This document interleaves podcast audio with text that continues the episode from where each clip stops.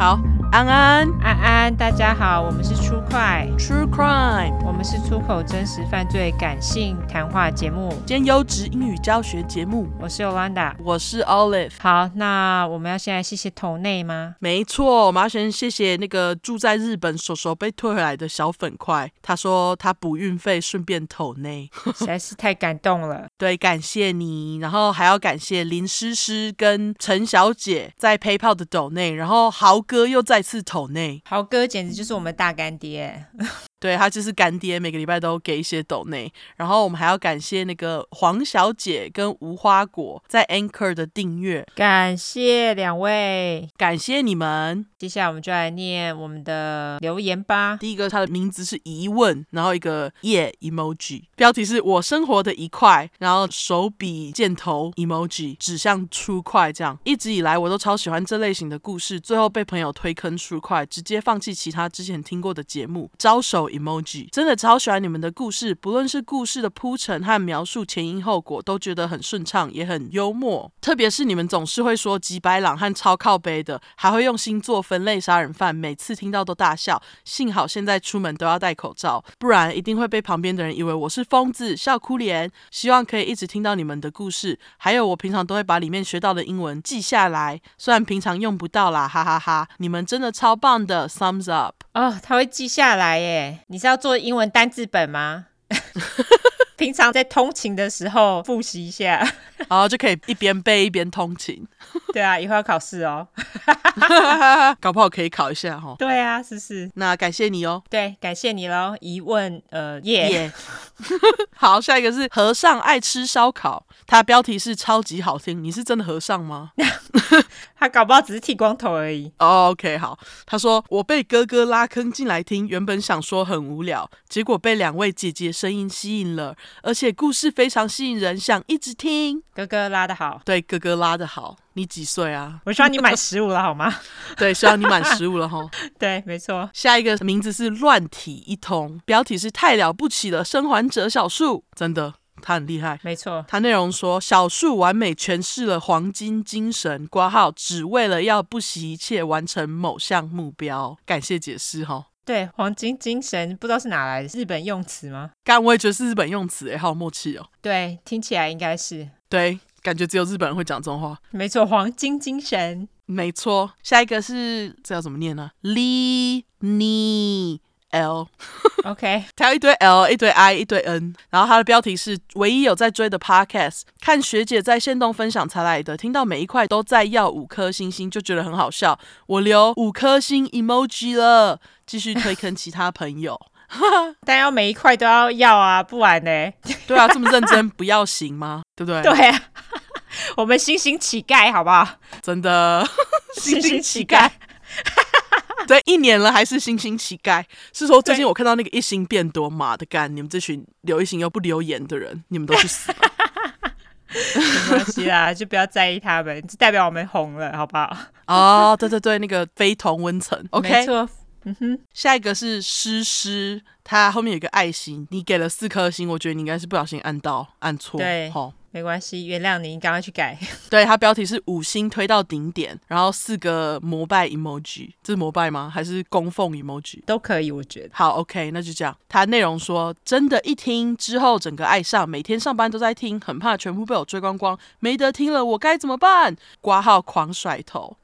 整个开始往身旁朋友一一推荐中，然后听到某集的抱怨，你们的节奏跟封面我都非常喜欢。爱心脸，我觉得现在真的很棒棒，不爱一堆音效，反而觉得这样很干净很舒服呢。会心一笑脸跟爱心 emoji，希望业配业主赶快找你们，把你们塞满满，这样你们才有动力做更多故事啊。Love 满脸爱心脸六个，感谢。其实我自己个人也没有很喜欢音效，我觉得除非是那一种类似广播剧的东西。对，我觉得有音效 OK，可是普通说话，我个人不是很喜欢加音效。我觉得加音效有点烦 哦，对，而且很让人分心，我觉得啦。对啊，要音效就我们自己 B-box 哦。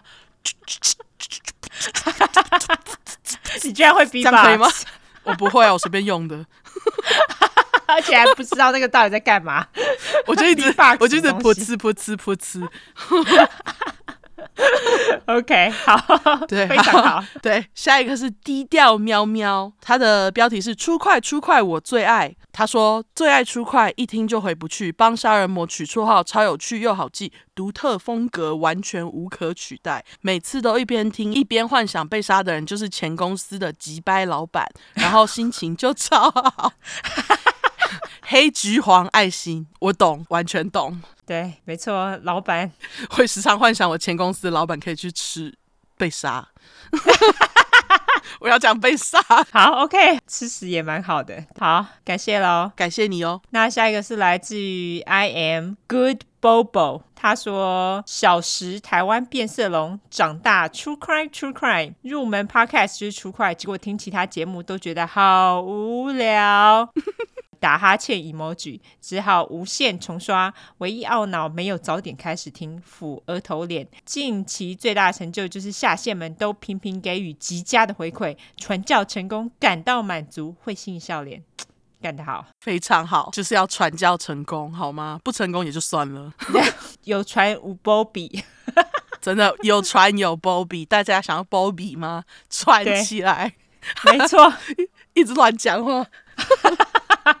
下一个是来自于 Tina 杨侧面的笑脸，传教传起来被你们 IG 四千威胁到，我一直想要等到我听到跟你们同步再留言，可是呢，你们今天 IG 破四千粉威胁到，所以觉得不快点留不行。不过我什么时候才能听到你们念呢？我现在还在二十三集，你们都到三十集了，你们是我做家事的好朋友，有点不想同步，这样就要等每个礼拜了。Anyway。觉得你们好棒，从小就爱犯罪节目《玫瑰瞳铃眼》跟《蓝色蜘蛛网》，看到我爸都要我去考 CSI，可是我觉得应该太笨，跑不过，呵呵。超爱你们骂脏话啦，不打 emoji，这样你们是不是比较好念呀？噗噗噗，是，谢谢。是你的那个评论内心转折好多哦，对。真的哎，居然被 IG 四千粉，所以四千粉是三月六号，我们现在已经六千七，快点再拉起来，再拉三千三，好不好？我们想要一万，哦，超想破万的，麻烦大家继续威胁好吗？真的只求那个上滑而已，你看我们多可悲，我们只想要解锁上滑，我们的心愿好卑微哦，真的。对，大家拉起来哈，我们只差三千三，好吗？上滑之后我就不再请了你们了，没有，还是要请了，但是请了别的部分，我会想出新的来请了。哦，对对对，反正大家都是 M 嘛，哈。对，没错。好，下一个是来自于 YC 点二三，他是给四颗星，因为他说很想听，但耳朵好痛，水汪大眼脸，超喜欢这类题材，也觉得讲的很赞，可是声音忽大忽小声，尤雷娜声音很大，Olive 就比较小声，一直把声音调来调去，好累，太大声的话刮胡，尤其笑声还会爆，觉得应该可以改善一下，扑脸抚额脸，不然听得好痛苦。拍谁啦？我们现在应该有比较改进了吧？对啊，因为以前毕竟不是专业的，然后我们当时录音的那个品质就没有很好。对，如果说你觉得有改进的话，再麻烦你留言跟我们反映一下，好不好？对，那如果没有的话，你再跟我们说哪几集，我们有办法就回去改，可以吗？对对对，麻烦你喽，哈。对，感谢你，感谢喽。那下一个是来自于 Adrian Zhang，他的标题是是怎么的出，又有什么样的快？你们说的我都爱，呃，哦，他还押韵。对，他标题说都听完了，建议大家还是要休息一下，一段一段这样听，有创伤了暂停一下。还有南方故事集推荐的 S Town，我爱死，陷进去了，我之后一定会要捐钱支持你们，一定加油，小鸡腿，还有一个加油站的标志，这新的哦，这是新的哦。哦、oh，OK，没有说这个 emoji 是新的，我们第一次从来都没有出现过。对对对，好，他下面还说更新已知自己是一小粉块，而且刚刚已经成功预购，耶耶耶，感谢你，希望你收到了哈，应该已经收到了吧？应该，感谢你喽。下一个是来自于 Urushi 七七七，标题是好听，陪伴我失眠的夜晚，好几次听一听就天亮了。OK，不睡一下吗？对。希望你可以睡着哈，失眠真的很痛苦。对啊，大家不是都说听听会睡着，对他没什么用，他可能就打发时间吧。好吧，这样子也 OK。希望你能够好好睡觉。对，希望我们终有一天可以让你催眠，好不好？我不知道这样子好还不好哎、欸，很难判断。很习惯这个声音，然后逐渐睡着，这样，这是我的意思。Uh, OK，重刷够了的功用。哦，这倒是哈，当背景音白噪音。对对对，搞不好就可以让你睡着，希望啦哈。对，希望。好，下一个是来自于迷之花，它的标题是“开车好伙伴”，终于快把全部案件追完了，我只能说好听，超好听。非常好听，感谢你喽，米之花。感谢你，感谢大家的留言。那如果说大家喜欢我们的话，就给我们五星评论加订阅，然后还有拉下线。OK，没错，拉下线。对，这个礼拜是不是有要补充的？哦，补充好多个哦。好，那你先补充好了。上礼拜我在找照片的时候啊，发现就是我讲那个邮局无差别杀人案的相关新闻，觉得一定要跟大家补充，因为我不是有说到隔天邮局大家就清干净，像没事一样继续营业吗？就很像中国。嗯、对。然后结果我在找照片的时候啊，就看到我在写稿的时候没有看到的资料，就是说一开始背部被射到的那个大大。Mike Bigler 竟然就是当天出院，隔天回去上班的人之一，哎，他真的是很爱上班呢。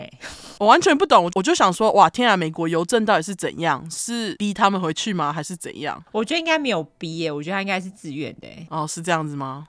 我感觉是因为其实你在美国，我觉得应该不会逼人逼成这样子，哎，应该也不敢。可是那时候是八零年代，一样啊，八零已经还 OK 啦。OK，好吧。总之这个部分就是跟大家补充一下，然后还有那六个生还者跟其他目击者，其实后来都有 PTSD 这样啦。一定有吧？我觉得像这种目击者，哦，一定会有 PTSD 啊，我也会有啊。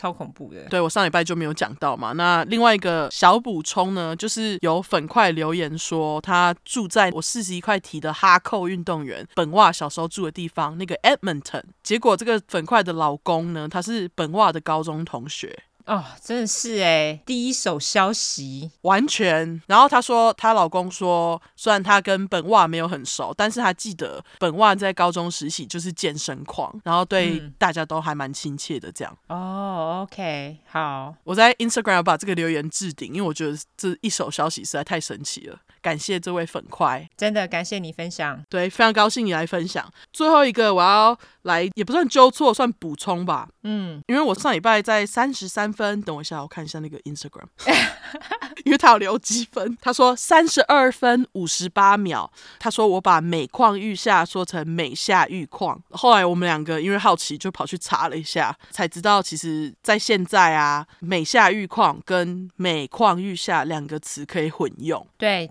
两个都有人在讲了，所以这个其实没有一定了。现在，因为也许本来有一个是错的，可是因为后来两个都有人讲了，语言本来就是有弹性的嘛，所以它就是两个现在都可以了。对，原版的他是说每况愈下是说指情况越来越坏，每下愈况当时的那个意思是指从小地方去看道理，道理就越明显。这是原本的的意思哦，可是现在两个都变成同意，就是基本上就是在讲说事情越变越差。OK。好好，补充完毕。那我的话，我有一个小补充。你记得我们上次讲那个四十四块，我们两个居然都没有发现有巧合哦。对对对，就是他们两个都是在四十四岁的时候杀人，并且自杀，非常重要的一个巧合。我们居然没有发现。对，因为当时我们两个都被受害者的名单给搞混了。对，然后只想着要把他们部分写好，结果我们完全没有记得，就是这个杀人犯到底是几岁死的。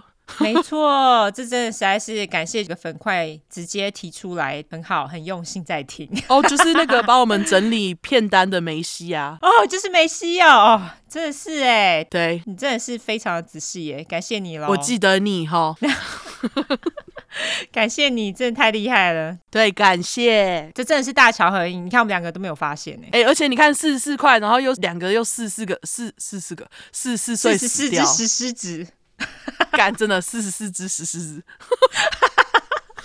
好想直接这样取哦。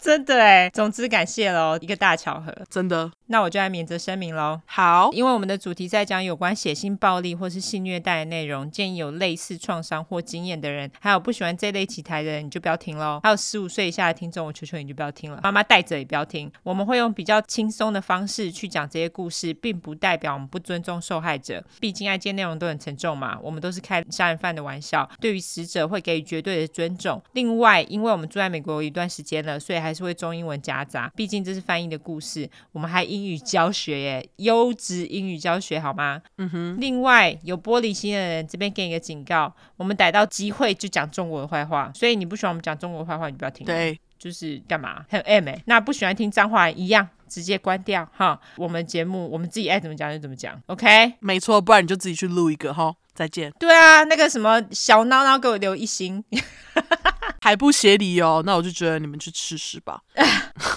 好啦，总之我们就来进入案件内容。好，那因为这次是我们一周年特别单元，耶，我们一周年了，我们要感谢大家。真的，一周年了，感谢大家收听哈。真的非常不简单哎，我们做四十五集，讲了超多几百朗的。我们讲了几个啊？现在你可以去看一下梅西的统计，真的很多人了。哦，对耶，梅西有统计哈。对，所以至少有九十个吧？没有啦，因为我们有那种就是两个人讲一集的，所以可能八十个左右吧，八十几个。哦，应该八十几个，对，应该八十几个。那总之，我们这次决定就是讲一个特别的东西，我们讲两个改变了法医学界在办案的时候非常关键的两个案子。没错，这两个案子呢，当然让后来警察办案的破案率变高了嘛，也解决了很多冷案。就是悬案，嗯，那我这次要讲的案子呢，就是侦破我们第一块讲的荆州杀手的阿金的超级大关键。你看，我们跟原点汇合了，哎，干真的哎，跟一年前的原点哦，这次有发现耶。真的，当然，原本的这个案子呢，也是冷了很多年的悬案。大家都知道，就是一个谋杀案发生了之后，大多数都会先知道受害者的姓名嘛，嗯，然后再从受害者的身边去寻找加害人。但是这个案子却相反，因为他们是在无意之间得知了加害者的名字，但是受害者的名字却在多年之后才被证实。还有一个受害者的名字，目前为止还没有找到。那这个案子呢，就是轰动美国的一个小镇案件，也就是 Bear Brook 谋杀案，之前就已经跟大家说了嘛，那个 Brook 就是小溪的意思。优质英语复习时间，好吗？没错。那么我就自称这个案子呢为雄西谋杀案。好，这个案子当然也是高潮迭起啦。我会先从案件的本身开始叙述，那其他的案子呢是如何最后跟这个案子连接上的。这次我讲的方式就不是像之前是照时间轴来讲述案件，而且杀人犯的名字在这边我就先卖个关子。好，因为这个案件也是很后来才知道杀人犯的名字，而且他使用很多假名，大家就要跟。更好了。好，这个事件是发生在 New Hampshire 的 Allenstown，就是新罕布什尔州的艾伦小镇。新罕布什尔州每次都觉得很饶舌，超饶舌。这个小镇是小到靠背的镇，就是人口不到五千人，大家也都是彼此认识这样子。小于五千人就可以彼此认识哦。我觉得这不是很难呢，因为很多小镇人他们其实会在小镇住一辈子，你知道吗？哦，好，对他们几乎镇上每个人都认识了。这倒是真的，对对对。题外话，上周我们有说到奥克拉荷马州，我在想说有没有听众住在奥克拉荷马州，结果其实根本就有。我是想知道在奥克拉荷马州的那位听众老虎王在竞选州长的时候，你是否在？哦，他是几年的时候竞选的啊？我不知道哎，应该是两千零几年吧。哦。好，我想知道他当时竞选的一手消息。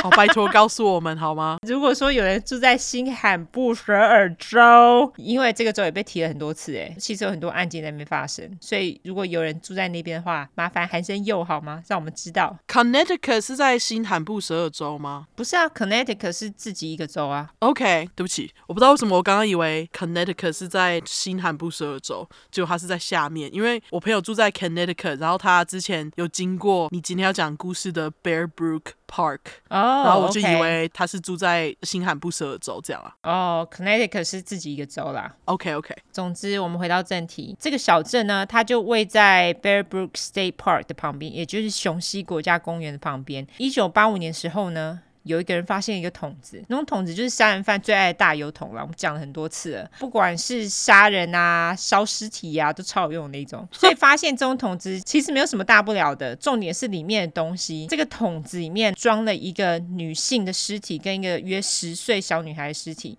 大家知道这个消息之后，但很震惊嘛。但是因为他们的尸体已经腐化了。根本看不出来谁是谁，只剩下骨头跟头发。所以在验尸之后呢，他们也只知道他们是头部被重击死亡的。在一九八五年的时候，因为 DNA 技术尚未成熟，所以没有办法验 DNA，大家也不知道他们到底被弃尸了多久。所以这个案子呢，就这样搁着，就一搁就是十五年，一直到两千年，离找这个桶子不到一百公尺处，就是其实蛮近的，居然又发现了一个长得一样的桶。哦，可是隔了十五年呢。对，就跟你说，美国这种桶子满地都是，干真的。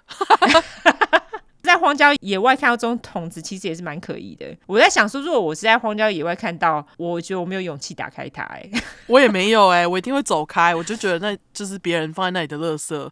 对，就觉得呃，就算了，拜拜。对，继续 hiking 之类的。对，因为你不知道打开里面到底是什么啊。对，就是怕会是尸体呀、啊。对啊，是不是？真的，我不想看尸体，我找警察来。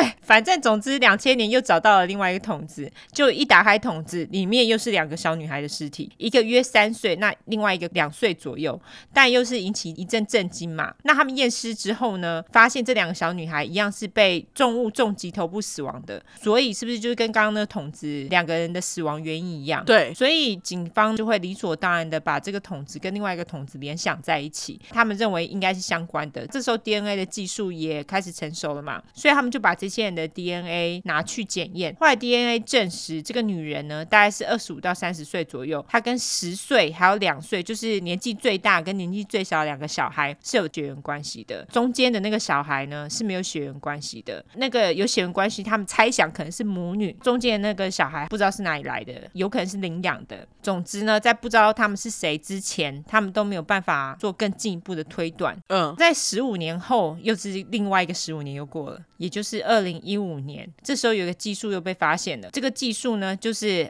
isotope。好啦，优质英语教学时间，isotope，I S O T O P E，这个就是同位素的意思。这个东西呢，是用来查询元素含量的技术。它在不同的地点，你的元素含量就会不一样。意思就是说，在不同的地方居住。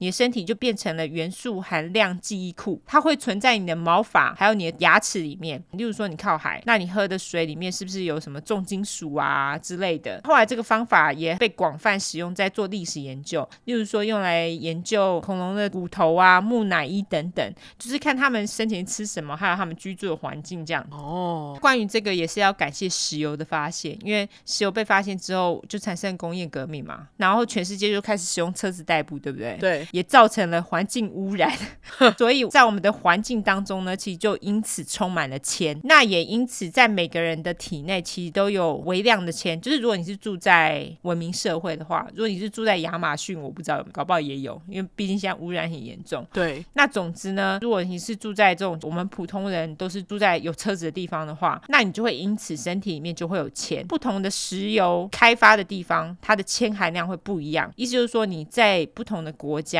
你的铅含量也都不一样，也因此可以测出说死者他是来自于哪个国家或者是哪个州。这个技术呢，也因此又被用在侦办悬案里面，警方也用这个技术侦破了不少悬案呢。那一直到二零一五年呢、雄西警方他们公布了四个人住的地点，就是这四个死者，其中三个人住的地点应该是靠海。他说他们有可能是来自于东岸，从新英格兰一直到维吉尼亚州这其中一个地方，也有可能是来自于美国中部，either 在沿岸或是在美国中部。OK，至于跟其他三个人没有血缘关系的女孩，说她。是后来才加入其他三个人的。根据同位素表示，她可能是住在比较偏美国内陆的地方。除此之外，那个时候警方还公布了三个人脸部重建之后的长相。那你以为这样子就破案了吗？其实并没有。没有这么好，要一直到两年后，也就是二零一七年，另外一个 DNA 技术被发现了之后，这个案情才出现了重大突破。那这个我等会就会跟大家说是什么。好，那我现在说另外一个案件，这个案件呢看似无关，因为是发生在遥远的西岸加州的案件，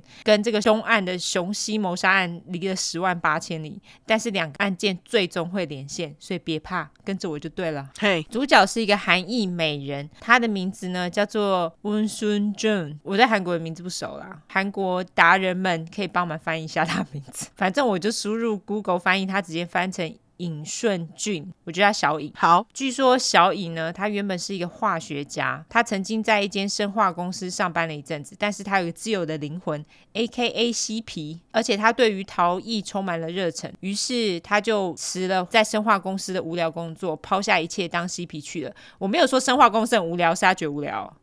哦，对对对，是他是他是他，不是我。嘿，总之呢，可能是因为他的职业跟文化背景的关系，能够认同他的人并不多。因为他是韩裔，对，我所谓的文化背景，就是因为他是韩裔美人，他可能就是不大习惯美式生活。对，还有那个家人，我觉得家人一定无法支持他丢下生化公司的工作，跑去当什么艺术家之类的。对，通常比较难接受，就是因为这样子，所以小颖她其实在寻找男朋友上面，她有非常大的困难。那在这样的情况下，一个叫做 Larry Vanner，也就是赖利，他就成为了小颖的浮木。那小颖呢，她也非常开心，她觉得这个赖利是真的了解她，而且爱她的。他们的相遇呢，是在一九九九年接近年底的时候，那个时候赖利是。水电工，那小颖因为朋友的推荐雇佣赖丽帮他处理家里的水电问题，没想到他们聊得来，就这样交往嘞。我觉得这个超嬉皮的，真的哎，对。爱即可，没错，爱了就对了。两千年的新年，小颖就决定回家跟家人一起跨年。他那时候就带着赖丽，开着他们脏脏的白色小厢型车，就是我们之前讲过那种 red van 哦，就是没有窗子那一种。据小颖的表姐说，她第一次看到赖丽的时候，她是直接打个冷战。她说她从来没有遇到过谁会给她这样感觉。就是他觉得脖子一阵冷战起来，这样子就起鸡皮疙瘩，就是直觉不对那种呢。对，就是觉得这个人怪怪的。在跨年 party，当然大家就是想办法要找话题互动嘛。所以表姐就问赖丽说：“哎、欸，你之前是做什么的？”然后赖丽就用脏脏的指甲挖着鼻孔，没有啦，我开玩笑的。听说他指甲很脏 啊，赖利就回说：“哦，我之前是军队某某上将。”表姐就说：“哎、欸。”我老板也是呢，而且你们年纪相近，搞不好认识哦。你是在哪边执勤的？结果赖丽居然就突然恶狠狠的挖鼻孔，没有啦，没有挖鼻孔，他就恶狠狠的盯着表姐说：“你他妈的不要挖我的过去哦！”然后就转过头去，好像没事，然后开始跟大家聊天嬉笑，有的没的。表姐当然就整个吓到啊，就想说这人到底是怎样啊？就觉得他怎么那么难相处？这有什么好不讲的？对啊，就是不知道在隐瞒什么。对，而且当兵的人都嘛很喜欢在那里讲说自己在哪里执勤。对对，他们就是很喜欢，就是有那种找到同伴的感觉。对对对，他们都会在那里说什么你是哪一批，你是在哪里驻军什么的，超爱聊。对，那他不聊就是有问题嘛，对不对？超级诡异。在 party 过后呢，表姐就跟小颖说：“哎，你可以住我们家，喝酒不开车啦。”小颖于是跟表姐说：“没关系，我们睡车上就好了。虽然脏脏的，但是就是舒服，我就喜欢。” OK，嬉皮，我不懂你们。我觉得嬉皮真的，他们其实跟 homeless 没什么两样哦，真的，他们这都脏脏的也 OK。对，那总之呢，表姐就只好让他们去睡他们心爱的车车。过没多久之后，小颖她就打电话问表姐，问她说：“你觉得赖利如何？”表姐其实也是实话实说，她就说：“那个赖利啊，我觉得她怪怪的呢，我觉得你要小心她啦。”那被爱情冲昏头的人哪听得进这种话？小颖就有点生气，她只唠了一句说：“你们都不想要我幸福啦！”然后就跟赖利闪人了。这也是小颖家人见她的最后一面。因为据说后来呢，小颖她还寄了些 email 给家人，内容大致上就是说，呃，我不要回家啦，反正你们都不赞成我跟赖丽交往这些内容。但是后来就是家人认为那个不是小颖寄给他们，因为他们觉得小颖不会这么做，他们觉得是赖丽寄的。嗯，总之呢，小颖也因此就跟家人断了联络。但是出门在外靠朋友嘛，小颖还是有一个一起做陶艺的好朋友，这个人就叫罗斯，就是铁达尼号的那个罗斯。有一天，罗斯他跟小颖通了电话，两个人就是相约隔天一起出门。结果隔天小影没有出现，罗斯当然就觉得很奇怪嘛，因为小影通常不会无缘无故不赴约。他就打电话去了小影家，就没人接。过几天后，赖利就回了罗斯电话，跟他说：“哦，小影的妈妈生病快死了，所以他回去看妈妈了。”就罗斯一听到，觉得妈的超胡烂的啊！但是赖利却也不肯给罗斯其他联络小颖的方式。所以过了一阵子之后呢，罗斯他本来还跟赖利说：“哦。”在这个期间，我可以帮你们去整理你们家里呀、啊，或者是我可以去整理罗斯的工作室之类的啊。但是赖利都表示不要。过了一阵子，小颖还是没有出现，正常人当然都会觉得不对劲嘛。对，而且他干嘛千辛万苦就是要阻止他来啊？对啊，就是很奇怪嘛，一定有鬼啊。嗯，因为他一直没有出现，赖利又用很多其他很胡乱理由跟罗斯说小影为什么没有出现，所以罗斯只好给赖利最后的通牒，跟他说：“你再不跟我说小影到底是在哪里，我就要告警察哦。”就赖利他就根本不在乎的样子。那罗斯他很坏，不是落假的，他就跑去报警了。后来他报警之后，警察当然就是质询赖利嘛。那赖利当然还是用各种理由搪塞过去了。既然问不出个所以然，警察就跟赖丽说：“那你不介意让我们采你的指纹吧？”结果赖丽居然傻傻说：“好呢。”那个时候是二零零二年，查指纹早就用电脑跑来，一下就跑出来了。赖丽哈傻傻的，以为这个时候查指印还是用人工，花个几天，殊不知几分钟就出来了。嘿，以为如果是人工的话，就是没有这么快。他以为他可以在查的这几天，他就可以落跑了，但是没有想到一下就出来了。结果他们查出来的那个指印呢，是一个叫做 Curtis Kimball 的人，就是老柯的人。然后警察就说：“哎。”老柯，还是你今天的名字要叫小杰？他说：“哎呦，随便啦，名字这么多，随便您挑啦。反正我们知道你这是老柯啦。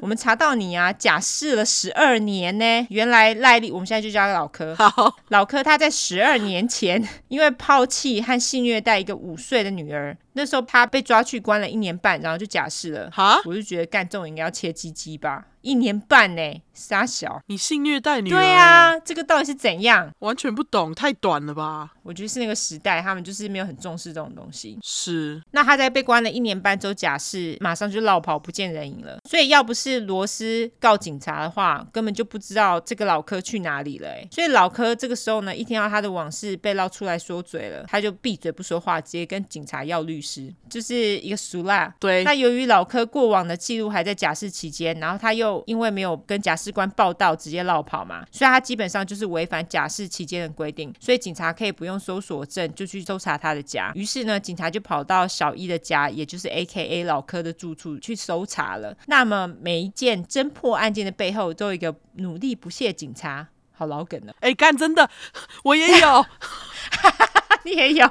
我也有，对，等会要老梗一下，是不是？对对对，努力不懈警察，没错。总之呢，有一位警察，就是几乎是这整个案件的侦破关键，他的名字呢叫做 Roxanne Gruhind。我就叫他罗克山。好，那罗克山呢？他其实那个时候也是搜索老柯住处房子的警员之一。他是一个非常注重细节的员警。他跟另外一个警员呢，一起到了老柯、小影两人的住处之后，他们在不碰任何东西的情况之下，仔细看了房子一次。他们没有找到什么线索，但是他们后来来到了后院，他们看到一只猫咪的尸体。他们说那个看起来有点像是那种人家丢到他们后院去的，就对了。OK，接着呢，他们就看到了一个小仓库。他们看到小仓库里面的那个土啊，有被挖过的痕迹，但是除此之外也没有什么奇怪的地方。接着呢，他们走出了小仓库，来到了车库。这个时候，罗克山用从老柯那边没收的钥匙打开了车库门。一打开，就是小影的陶艺工作室，这很正常。我也是啊，我们家的车库也是被我改成工作室。总之，这个陶艺工作室里面，当然就是小影的工作器具啦，还有一些他的作品。他们后来来到了陶艺工作室后面，还有一道门。那那道门呢，是通往地下室的门。那时候，罗克山的伙伴他进去一看，看了之后，马上就把罗克山叫进去。结果罗克山一进去，马上看到里面有超级多的猫砂。嗯，什么叫多？有多少？大概到腰部这么高诶，而且它的宽大概就是一百五十公分宽左右，就是很多很多猫砂诶。到腰部这么高，大概是一公尺高这样吗？对对对，差不多九十公分到一公尺。天啊，这是几包来着？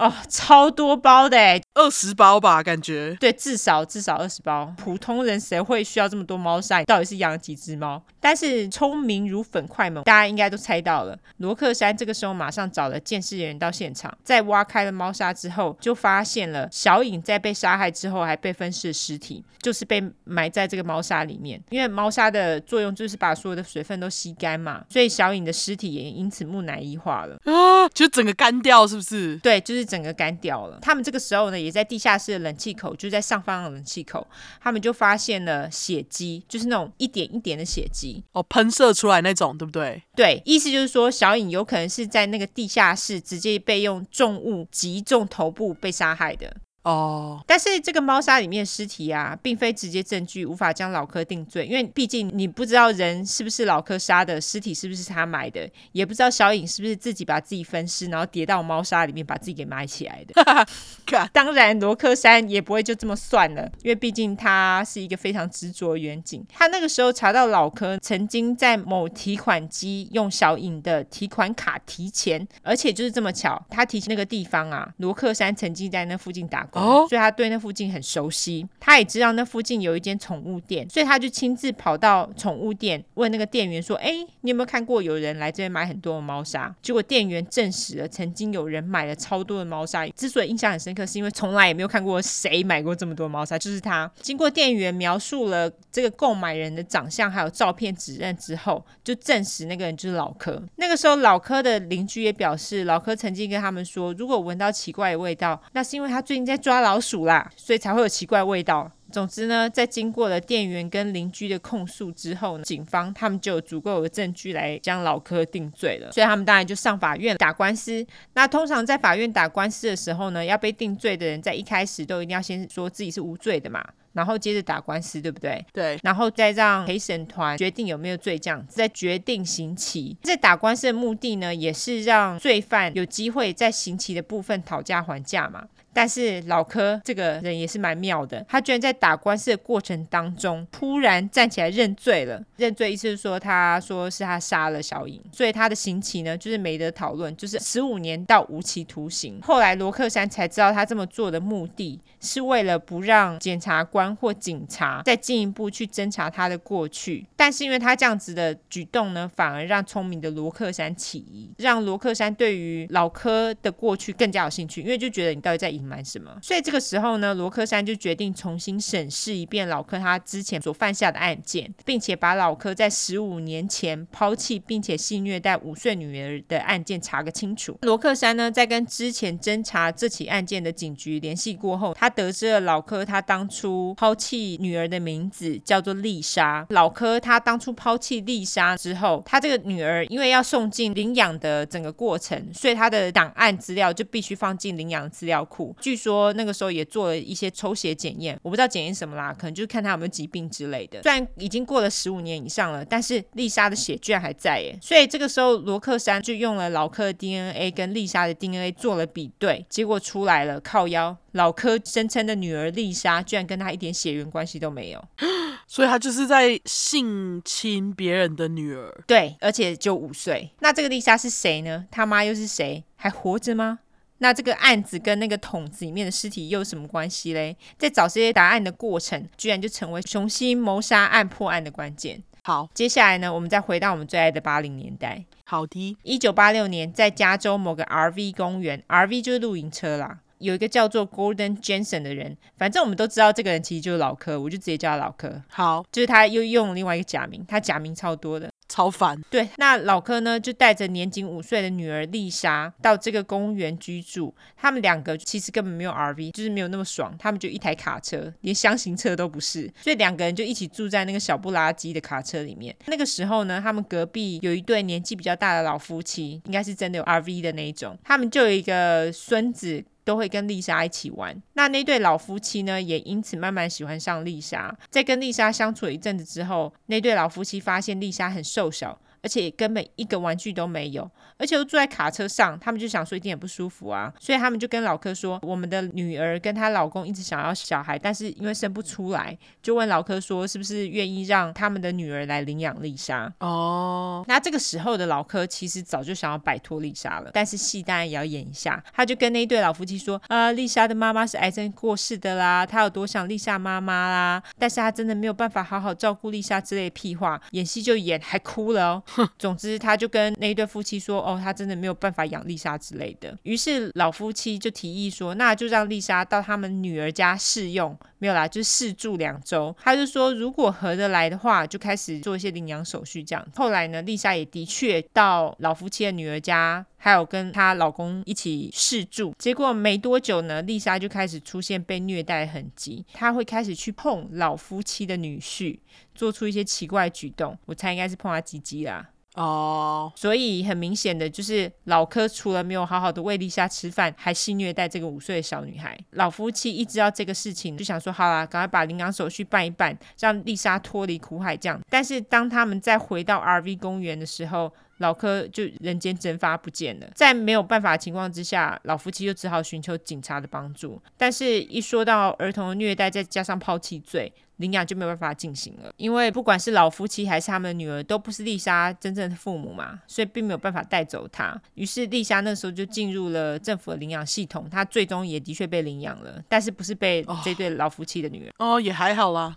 就是，总之也是被领养了。后来警察发出了通缉令，通缉老柯，老柯也因此被逮捕了，而且还做了指印。就指印一比对，才发现这个人其实是叫老柯哦。对，而且他们还得知他之前因为酒驾的关系被抓去关了几天。后来警察呢就发出了通缉令，要通缉老柯嘛。那个时候老柯没有立刻被逮捕，是到了一九八八年的某天，老柯开了一台赃车，被警察拦截后带回警局。结果指印压回来之后，才发觉，哎，他两年前有通气在，当然就是那个时候他被抓当下也是用假名啦。哦。接着呢，他们就让老柯上法庭审判，一样，他使出了认罪这一招。所以本来要测他跟丽莎是不是真实妇女的那种血衣测试，也因此没有做。那老柯他因为抛弃丽莎又性虐待丽莎，之前就说了，他之前被判了三年的有期徒刑，但是只坐了一年半的牢，在一九九零年就被假释了。老柯被假释之后呢，他直接跑路嘛，对不对？然后是到二零零三年小颖的案件才有被抓到。OK，那在二零零三年的时候，那时候丽莎过十五年，她已经二十二岁了。那个时候罗克山不是已经鸡婆帮她做了血液测试了吗？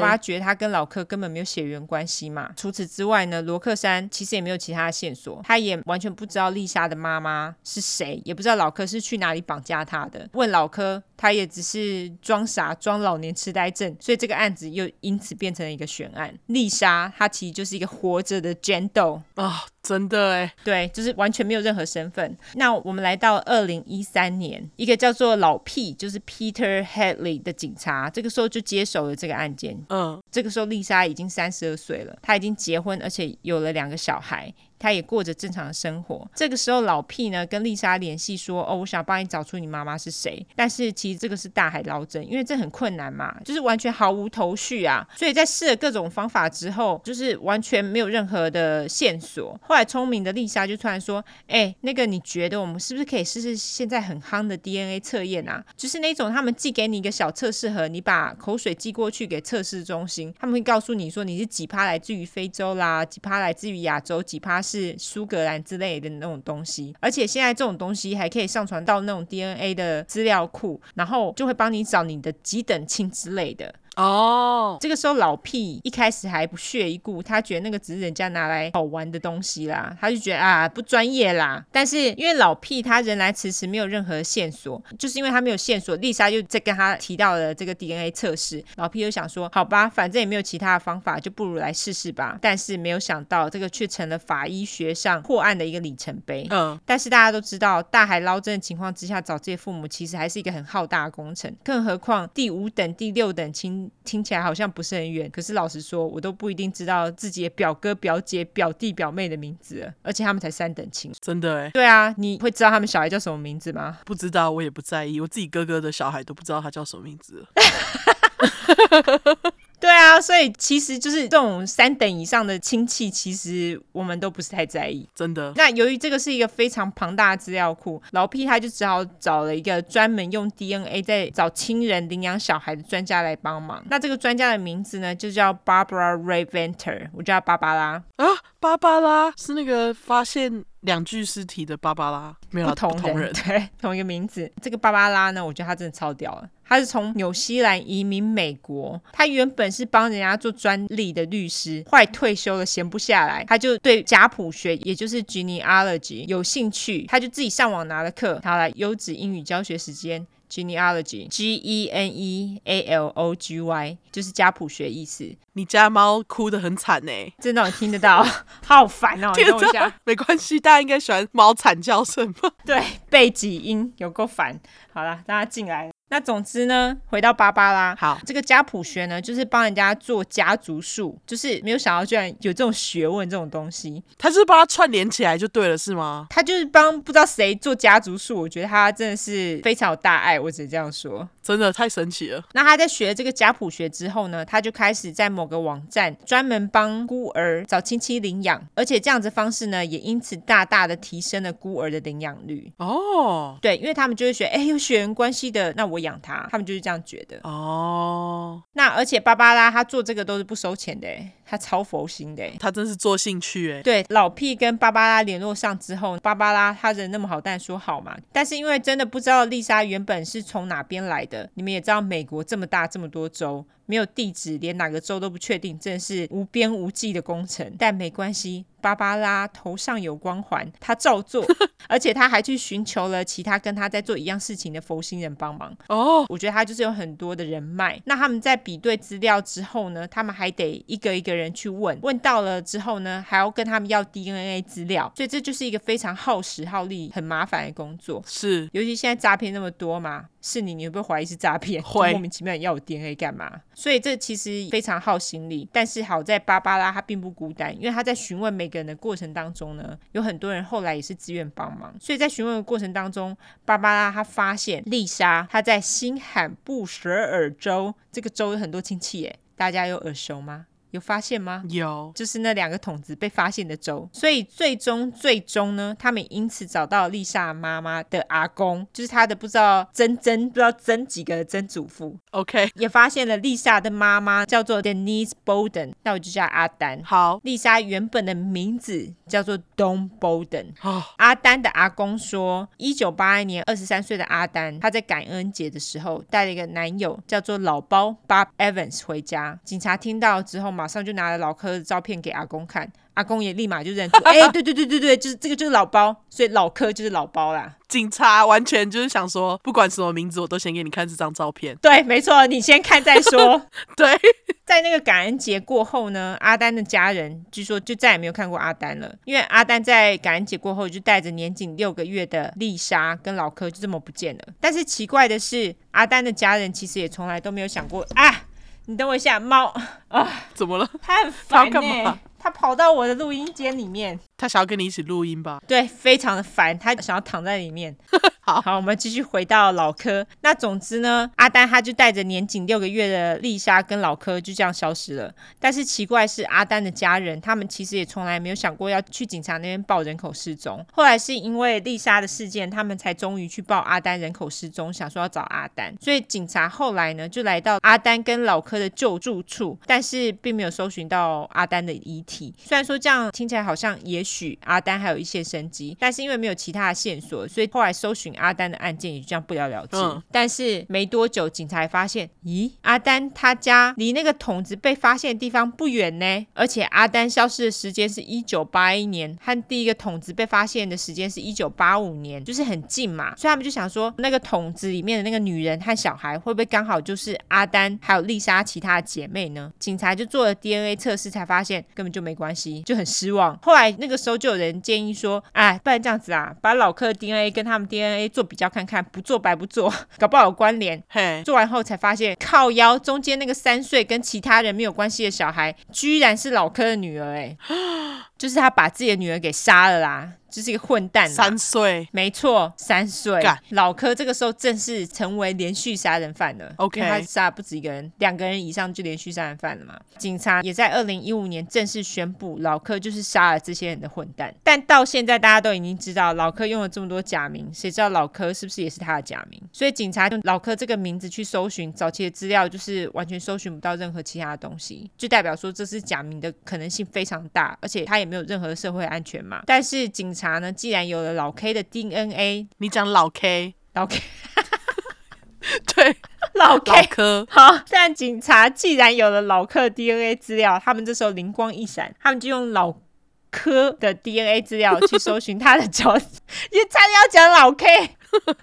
扑克牌很烦。那总之呢，他们就用老科的 DNA 资料去搜寻他的家族树，也因此终于找到了他的第一个老婆跟小孩啊！终于要跟大家公布老科真实的名字了。好，老科的本名就真的不是老科，他本名叫做 Terry Peter Rasmussen，我叫他泰瑞。他早一点试机，我等等再跟大家交代。我现在说另外一个破案的关键，这个这次就真的是名字哦。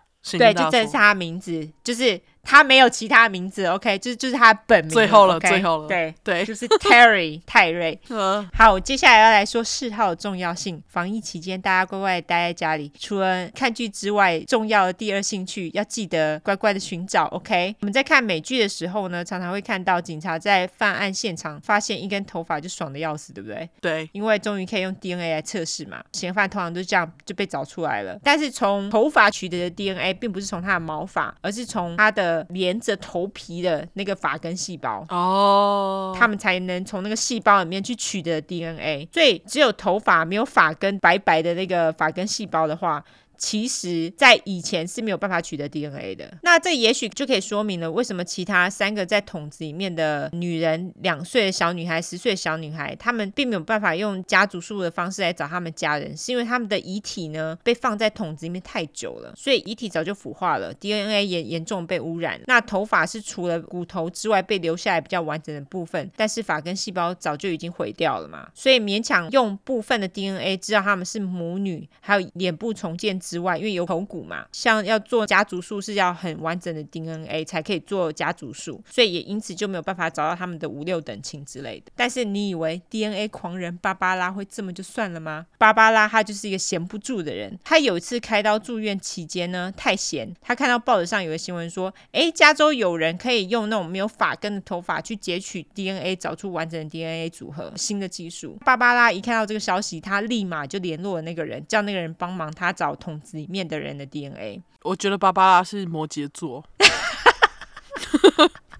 我也觉得、欸，闲不住哎、欸，真的，真的，对，因为我可能会这么干。对，总之呢，在同一个时间，就跟你说嗜好很重要。有一个图书馆员，超级大正妹，她叫做 Becky Heath，我叫她贝奇。好，她的休闲嗜好就是做网络侦探。她在下班的时候呢，她喜欢在网络上帮忙网友找不见的家人跟朋友，而且听说就是在 Facebook 还有这个群组、欸。哎，哦，她这时候看到这两个筒子案件，拥有侦探魂的他就兴起了要找出他们是谁的念头，所以贝奇他搜寻的方式呢，就是他在网站上看 Po 文。听说现在那种 DNA 测试网站有相关页面让大家 Po 文，就说哦，我现在要想要找谁谁谁这样子。原来如此，他就看这些 Po 文之后呢，就是谁说他们家人或朋友不见了，然后想要找他们。接着贝奇他就会去搜寻他们的死亡证明，如果有搜寻到死亡证明，就代表说他们已经被找到了，就是因为已经死了嘛，然后又有死亡证明。总之这是一个很繁琐而且不停的重复的过程。但是图书馆研究员没有在怕的啊。那时候贝奇他看到有人在搜寻同母异父的妹妹，还有他的两个小孩。由于这个 po 文呢被搁置一段时间，而且回复很不多，贝奇还是一直把这个 po 文放在心底，就是有记住说这个人大概是位在哪里，然后他们想要找他的同父异母的妹妹跟两个小孩。直到贝奇那时候听到了一个我等等要介绍 podcast，注意到有一集在讲我刚刚说的同位素。那在这个 podcast 里面，那时候提供了这个同位素的资讯，突然让贝奇想起了这个 po 文，就是要寻找同父异母的妹妹的那个 po 文，他觉得很符合桶子三人组生前的同位素资料，于是呢，他就传讯息给这个 po 文要找妹妹的人说：“哎，那个我可能有你妹妹资料，但是你有没有多一点资料可以让我更确定我找到的是你的妹妹？”结果那个人马上就回他说：“哦，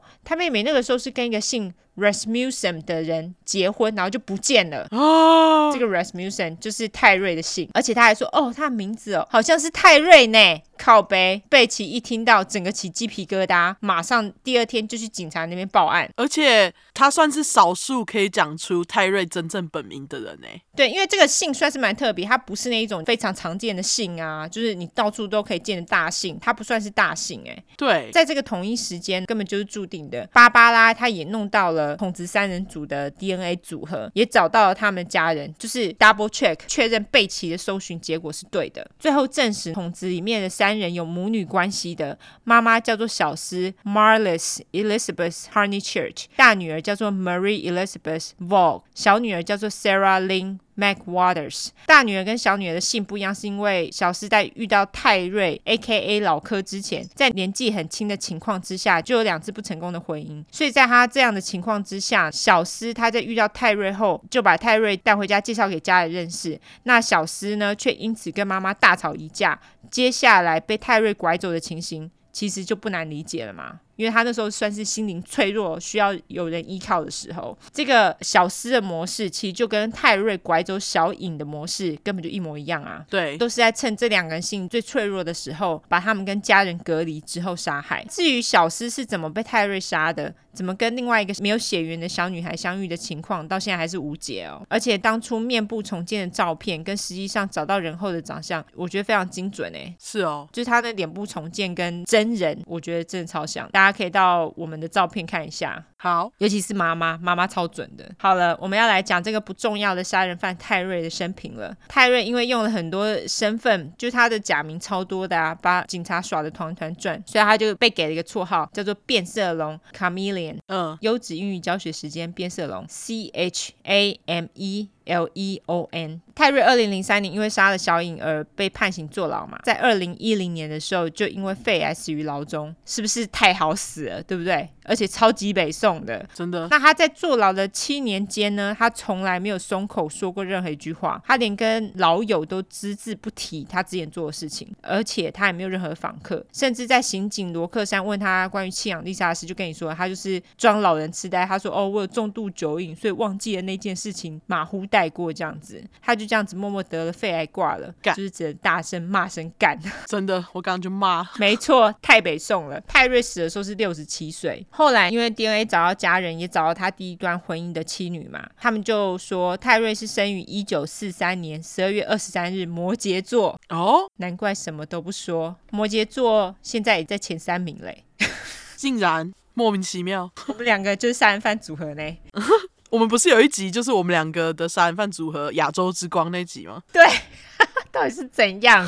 对啊，总之呢，泰瑞他是在亚利桑那州还有科罗拉多州长大。高中辍学之后，他就加入了海军。十八岁的时候，他就以电工的身份在海军工作。军役服满后，他就退休了嘛。接着，他就在夏威夷爸妈的鞋店里面工作。二十五岁的时候，他跟他第一任妻子结婚，然后搬到亚利桑那州。他们那时候有了三个小孩，就是两个女儿，一个儿子啦。后来导致第一任妻子。离开他的原因，除了多次的争吵，压倒前妻最后一根稻草是有一天妻子工作回家，发现泰瑞用香烟烫了儿子的手背，啊，儿子就大哭嘛，所以他就决心跟泰瑞离婚。那时候泰瑞大概是三十二岁，他们离婚没多久后，泰瑞有一天就带着一个女人回去看他们。据他们的描述说，那个女人瘦高，棕色头发，戴着眼镜，不确定是不是泰瑞的第一个受害者。OK，我觉得她的长相其实跟小丝的长相有点像。你说那个女人吗？就是他们描述这个女人的长相跟小诗有点像。OK，我觉得有可能是他喜欢的类型啦。总之呢，这个资料都是从泰瑞的女儿戴安戴安那边得知的。戴安她遗传到她爸爸眼睛，她爸爸眼睛是透明蓝，就是。很浅很浅的蓝色，嗯，所以基本上你只要有很浅很浅的眼睛颜色，这个通常都是第一个被注意到的特征。你知道台湾其实有人眼睛颜颜色也很浅吗？就它会是很浅很浅的棕色，会近金色那样。有有，你有看过吗？很少，对，非常少，可是就很漂亮。就是因为眼睛的颜色如果很浅的话，大家第一个都会注意到。那听说戴安的弟弟也遗传到了这对美丽的眼睛，但是听说他们一点也不想要，因为他们的爸爸是恐怖的连续杀人犯。戴安说，他的妈妈对于泰瑞会变成这样子很自责。他妈妈认为是因为他离开泰瑞，让泰瑞心碎而变成杀人犯的。戴安妈呢，其实她本身对这儿女也不是很好，因为在戴安三姐弟成长的过程当中，妈妈也因为酗酒的问题，曾经对他们又打又骂，不稳定的情绪也让他们经历了痛苦的童年。也因此，目前有跟戴安妈联络的小孩就只剩下戴安一个。就其他小孩完全不想跟他联络，也是可以理解。对，泰瑞在一九七零年的后期，在新罕布什尔州找到一个电工的工作，因为他本来就是做电工的。那他那个时候的工作呢，是帮一个叫做 Ed Gallagher，也就阿德，整理一间在曼彻斯特城即将停工的建筑物。曼彻斯特城离艾伦镇只有大概二十到二十五分钟的距离。听说那个时候呢，泰瑞会把一些废弃物载到阿德的土地上弃置。阿德在那个土地上呢，有一间专门卖露营器具的店。那个时候被发现装有女人、小孩的桶子，也就是在阿德的土地上被发现的哦。哦，除此之外呢，阿德也曾经多次雇佣泰瑞帮他做电工的工作。那些在雄溪国家公园发现的尸体，就是在桶子里面的尸体，也曾经被用电线给绑住过。所以就代表说，人一定就是他杀的嘛。没错，总之呢，泰瑞就是第一个被用 DNA 家族树的科技来找到的连续杀人犯。那自从这个消息被公开之后呢，芭芭拉红翻天呐，一大堆悬案刑警跟他做联系，只要有 DNA 的都想要请他帮忙。其中一个最有名的案件就是我一开始提到的金州杀手 Golden Skate Killer，A.K.A. 东岸强暴犯 East Area Rapist，A.K.A. 原版暗夜为行者 Original Night Stalker。那总之呢。这个就在二零一七年的时候，在芭芭拉的协助下，用 DNA 找到了。大家如果现在听起来有兴趣的话，就去听音质不好的第一集，一样精彩好听又棒棒。Full circle，没错，Full circle，好吗？那我就来一个小补充。好，桶子被发现之后呢，这四个人身份在很久之后才被找出来了嘛。但是小镇在他们被发现没多久之后，就帮他们办了丧礼，并且帮他们埋在小镇的墓园里面，因为他们认为就算是没有名字跟身份，他们也应该好好的被下葬。最后，我来介绍一下 Podcast 还有相关的节目。Podcast 的名称呢就叫 Bear Brook，主持人叫做 Jason Moon。这个 Podcast。超级精彩，超好听，超好听，到现在还是满分五分。因为我觉得 Jason Moore，我觉得他真的很会主持，就是他整个写的非常好，真的。而且他访问非常多相关人士，我觉得他花了非常多的心力。而且呢，他在访问当事人的时候，他也发挥了观察小细节的功力。他对于每个访问的人，他都会给予很细腻的描述。我个人也非常喜欢这一点。对，而且他完全不拖泥带水。对，这是很少见的，因为很多像美国的专题 podcast，他有的都会很爱拖戏，可是 Bear Brook 完全没有这个问题，你听就是一直一直听下去这样。没错没错，这是真的，因为他们有人就是为了要冲集数，我觉得啦，他们就会拖拖拖，我觉得很烦。对，那 Jason Moon 完全没有，他非常指导重心这样子，推他到爆，超级推。那另外一个是 ABC。News 就是美国的新闻台，他们有个专题是 Twenty Twenty 的节目，他们做一个雄心谋杀案的专辑。那它里面呢有访问到戴安哦，他这整个节目呢是以时间轴为主，也是精彩到不行。我到时候再把两个连接都放在节目资讯栏里面，大家有兴趣就可以去听，还有去看这样子。哦，居然有二零二零，我要看好，感谢你。对，而且你就会发现那个戴安的眼睛哦，超蓝的，就是 Crystal Blue，超级浅的蓝色，跟爸爸一样。对。那个杰森木，他后来其实，在他的 podcast 里面，他后来也有访问到儿子，就是被烟烫的那个儿子。呵那个儿子他就说，他觉得他自己跟他爸爸实在太像了，长得很像，还是都有，就是那个浅蓝色眼睛。他后来也去当了海军，啊、而且他后来也是做了电工，啊、所以他就觉得。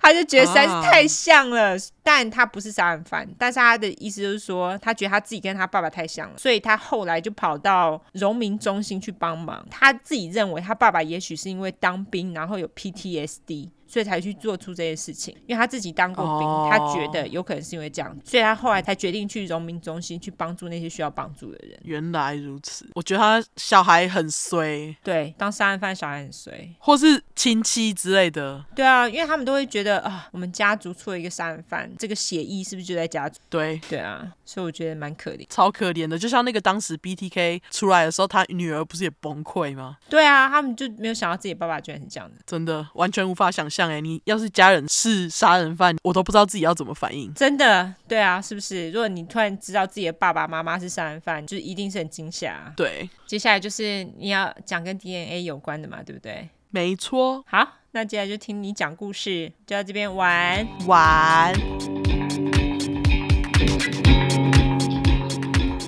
我今天要讲的案件呢，这个鸡掰狼就跟你刚刚要讲的人一样，是个鸡掰到爆的连续杀人犯。嗯哼，比波特兰这周末的热浪高温还鸡掰。废话。我只是想要跟大家讨拍，讲近况几分钟。对，不喜欢听我讲近况的人自己往后跳三分钟、五分钟。对啊，有看我们动态的人应该就知道，上周末波特兰热炸，然后让我体验了那个在四十五度以下的生活是怎样。好可怜哦，超级爆炸的。嗯，而且我昨天写稿写到一半就觉得，嗯，我来出去体验一下这个四十三度是什么感觉好了。我还没有跳四十六度哦，我就自己走到外面去晃了一圈，然后还不到一分钟，后来就觉得天啊，我干嘛？就我为什么要做这种事？无解。对，我本来自己还写待在户外五分钟，让你反省人生。我跟你讲，五分钟都不用。一分钟就让你反省，就真的是热到炸开，连在阴影底下都是热的，对那种感觉，没错，对，非常感恩电跟冷气，嗯，但是我们家冷气其实是那种直立式的，所以外面变成四十六度的时候，我们室内还是差不多三十几度，哦，可是就是凉一点点，至少跟外面比有凉一点，对，连续吹两天冷气，但是我真的关不了，因为我会死，再次跟北极熊抱歉，该死的人类，我害你没冰可踏，马上又让我想到那个杀了自己拯救地球四十块达达，对，还没听的赶快去听哈，没错，再度消费之前的，对，有听过出快的人都知道我很怕热，结果这周末真的是把我热死，我真的没有想到你们那里居然会比我们这里热，我们这里从来没有这么高温过，真假的？你知道这是波特兰历史以来最高温呢，真的是全球暖化之可怕，好可怕哦，因为我们去年的确也很热，可是我记得去年没有到四十几度，对，那总之这几周年的故事，我在四十六度之下拼出来的，好吗？辛苦了，辛苦了，真的实在太辛苦了。我真的就是觉得很绝望，因为太热无法动。然后我想说，那不然我抽大麻好了，所以我抽了蛮多大麻编写的。好，感谢大马，然后大家可以感动一下我们鸟妈妈的尽责。没错，对，好了，跑拍完回到正题，结果只有大概两三分钟，嗯、大家应该不用跳很多。那刚刚。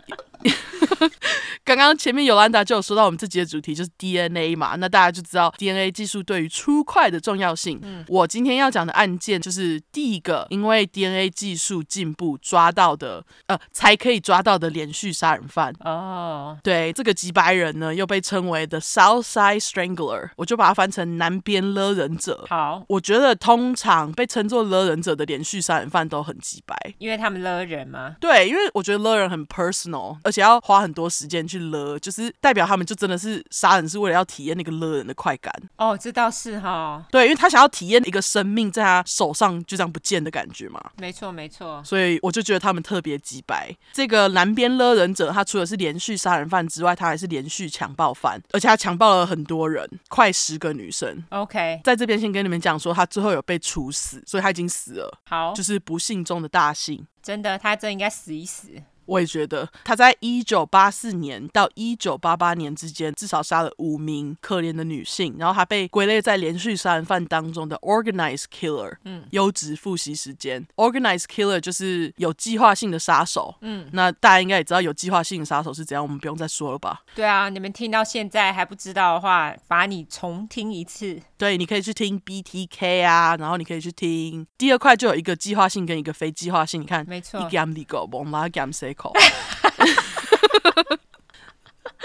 完全。对，好了，我直接来公布他的名字哈，他的名字叫做 Timothy Wilson Spencer，提摩西·威尔森·史班赛。马上跟你说他的出生日期，他是一九六二年三月十七号。耶，双鱼 座啊，千呼万唤呢，真的，真是使出来。没错，现在双鱼根本变成出快稀有星座，真是后继无力。我们会加油找哈。没错。这个人就跟 BTK 一样是有计划的双鱼连续杀人犯，他名字又有一个赛，我就想说他是双鱼座中的屎，所以就叫他双鱼屎，简称鱼屎。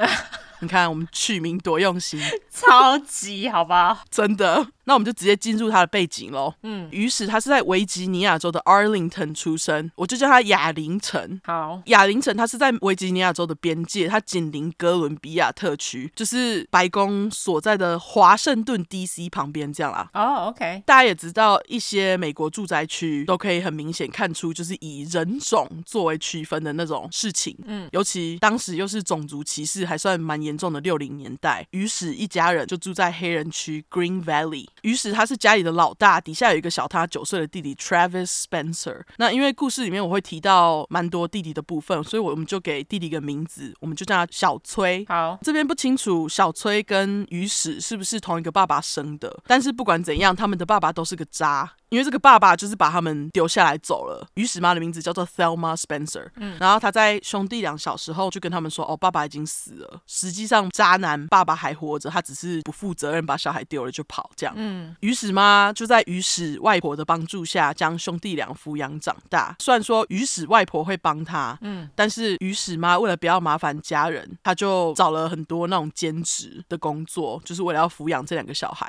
嗯，就因为这样呢，于是妈至少一天工作都十二个小时，经常不在家。于是，在弟弟小崔出生之前，就会时常单独在家自己一个人。嗯，有的人就有说，搞不好是因为他时常被冷落，才会让他变得这么坏，这样啦。哦，就是被忽略这样子，对，然后自己就变坏了，嗯、有可能这是大家的推测。因为于史妈跟外婆他们两个都给兄弟俩满满的爱，不是像那种我们说过的杀人犯养成家庭，就是又打又骂啊之类的。哦，就是没有被虐待过的啦。对，但他就是从小就还蛮坏的。OK，可是弟弟小崔从小就把于是当榜样，我觉得没爸爸把哥哥当榜样也蛮正常的。对，问题是鱼屎并不是什么好榜样，因为他不只会。会虐待动物，他还经常在学校空地随地大小便，不知道他想干嘛。可是有可能因为他心思都放在随地大小便上，所以他在学成绩也不是很好。嗯，至于他虐待动物的行为，听说从很小就开始了。可是大人虽然知道，但都没有说什么，也没有阻止他。他可能就觉得小孩子就只是比较坏这样。OK，我现在要举两个蛮可怕的例子，大家听了会蛮生气的。警告一下，受不了那种虐待动物的人，请跳过吼。有一次，鱼屎因为觉得好玩，然后他就用图钉把宠物店买的那种宠物黄金鼠给弄死。哈，我想图钉应该只能做一件事情吧，就是戳。对啊，除此之外还能干嘛？对，我就觉得干他实在是有够变态的。真的哎，用图钉哎，天哪！因为图钉不就超慢性的吗？因为洞很小啊。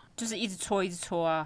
对啊，搓到死啊！变态。另外一个例子则是，就是老是被这些几白狼杀人犯拿来虐待的猫。嗯，这段记忆是来自他的弟弟小崔。OK，青少年于是有一次就带着小崔出门和地方交的青少年朋友混。嗯，一群人在路上就看到一只流浪猫，结果于是跟他的朋友就把猫丢到他们不知道哪里找来的枕头套里面，将枕头套绑起来，然后用石头砸枕头套。啊。鸡掰耶，超级掰啊！猫莫名其妙被石头这样丢，蛋狂叫啊！嗯，小崔这时候在旁边看到这个画面，又听到猫咪的尖叫声，他整个就受不了，他就跟哥哥鱼食讲说：“我想要回家。”可是鱼食这个鸡掰狼完全不理他，而且还一直狂笑，因为他跟他的朋友只顾着要虐猫。超级掰的，嗯，由于小崔好像是差不多七岁之类的，嗯，他看到这画面就觉得超级创伤，一定啊，因为他是正常人呐，对，因为他是正常人，嗯，看不下去，然后哥哥又不理他，他只好自己先想办法回家。然而更创伤的消息才要迎接小崔，嗯，因为几天后小崔就在学校耳闻哥哥于史跟他的朋友们虐猫这件事情的后续，他听到的传闻是说，这群人丢完石头之后，就用火点燃这个困住猫咪的枕头套。What？就是超级急掰的，就直接把它给烧死了吗？我觉得应该是这样。嗯，可是当小崔回家质问哥哥这件事情的时候，于史却矢口否认。但是不管有没有点火，他就是很急掰。就拿那个枕头套套住猫，然后拿石头丢，就已经够几百的了。不管有没有点火，已经够几百。对，点火这个部分就让大家自己判断他有没有做啦。嗯，但是小崔说，当时因为他很崇拜哥哥，所以他听到于是否认，也就相信了他。他是在之后哥哥被抓，他才把这件事情讲出来。这样。OK。除了虐待动物这个杀人犯标配习惯，青少年于是也时常会闯进附近的邻居家中偷东西换现金之类的。我也不知道他是怎么换的。总之，于是不知道是不是。是因为在外面偷不够，他就把歪脑筋动到自己的妈妈为了兄弟的未来偷偷存的私房钱上面。哈，事情发生是这样子的：有一天，于是妈跟她的约会对象就带着小崔一起出门吃饭，结果回到家发现房子后面的玻璃被打破了，他就觉得很奇怪嘛，就一进去房间一看，藏在他秘密抽屉里面的一千五百块美金通通被拿走。当时是七零年代，一千五很多。对，那妈妈当然就很生气啊。她虽然有看到房子后面玻璃被打破，可能就是有陌生人闯进来偷这个钱嘛。嗯，但是于史妈认为就是他儿子于史偷的，因为他觉得他藏得很隐秘，除了他以外，只有这两个儿子知道他有这笔钱的存在，所以于史就很可疑嘛，对不对？对。过没多久，于史他就从外面闲晃回家，生气的于史妈立马就质问于史关于钱的事情，然后于史这时候就矢口否认，他就说：“哎呀，一定是陌生人干的啦！你快看，窗户被打破了呢。”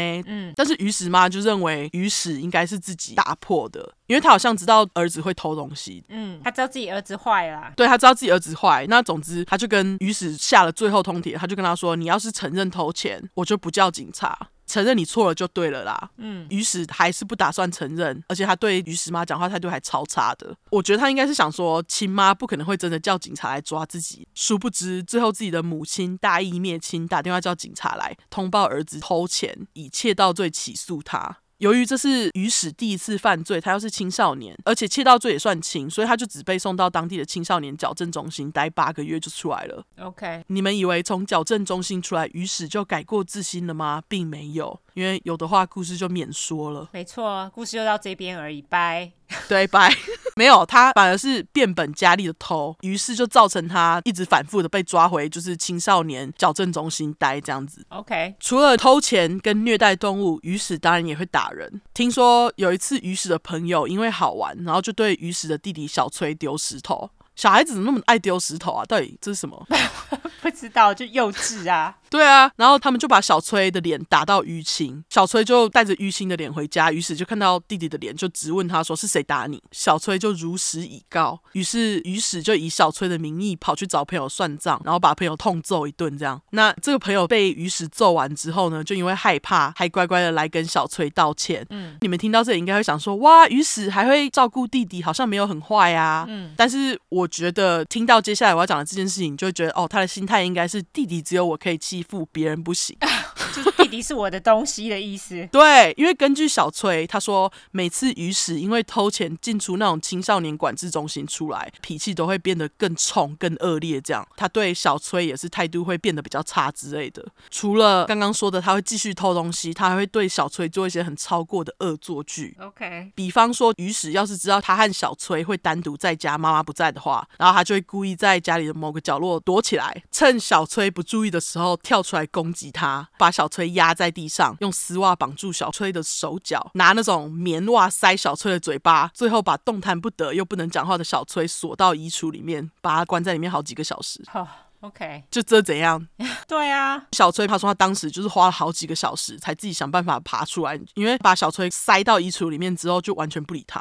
嗯，爬出来之后就生气的跑去问哥哥于是说：“哦，干嘛这样对我？”于是这几百狼还一副就是：“哦，你干嘛这么大惊小怪？”跟小崔说：“你哭屁哭。”然后他就说：“我只是在开玩笑而已，你到底干嘛这么大惊小怪这样？”可是这有什么好笑的？完全不好笑，而且我最讨厌这种恶作剧了。就这种恶作剧都是他们自以为好笑，但是实际上是伤害到别人。对，我想说你莫名其妙攻击别人，然后把人家关起来，到底是想怎样？没错，当时小崔是十一岁，那于是二十岁，他听到哥哥说是在开玩笑，他也只好就算了。嗯，殊不知这其实是鱼屎在把小崔拿来当成他练习的对象。我会说练习，你听下去就知道了。OK，因为偷东西跟钱呢，已经满足不了这双鱼座中的屎了。他想要伤害人，就像他练习的时候攻击弟弟那样。于是，二十一岁的于史从一九八三年初开始，就一连串跟踪年轻女性。根据警察资料，一九八三年的六月到年底的那几个月，亚龄城呢曾经有九位女性遭到一名介于二十出头的黑人男性强暴。嗯，这几个受害者告诉警方啊，这位黑人他会带着那种自己自制的面具闯入他们的家或者是车子里面，拿刀逼着他们就范，强暴了他们才逃跑。嗯，其中一些受害者不只是被强暴，有一些人。钱还被偷，甚至还有一位受害者，被鱼屎锁到后车厢。鱼史在走之前还把那个车子点燃，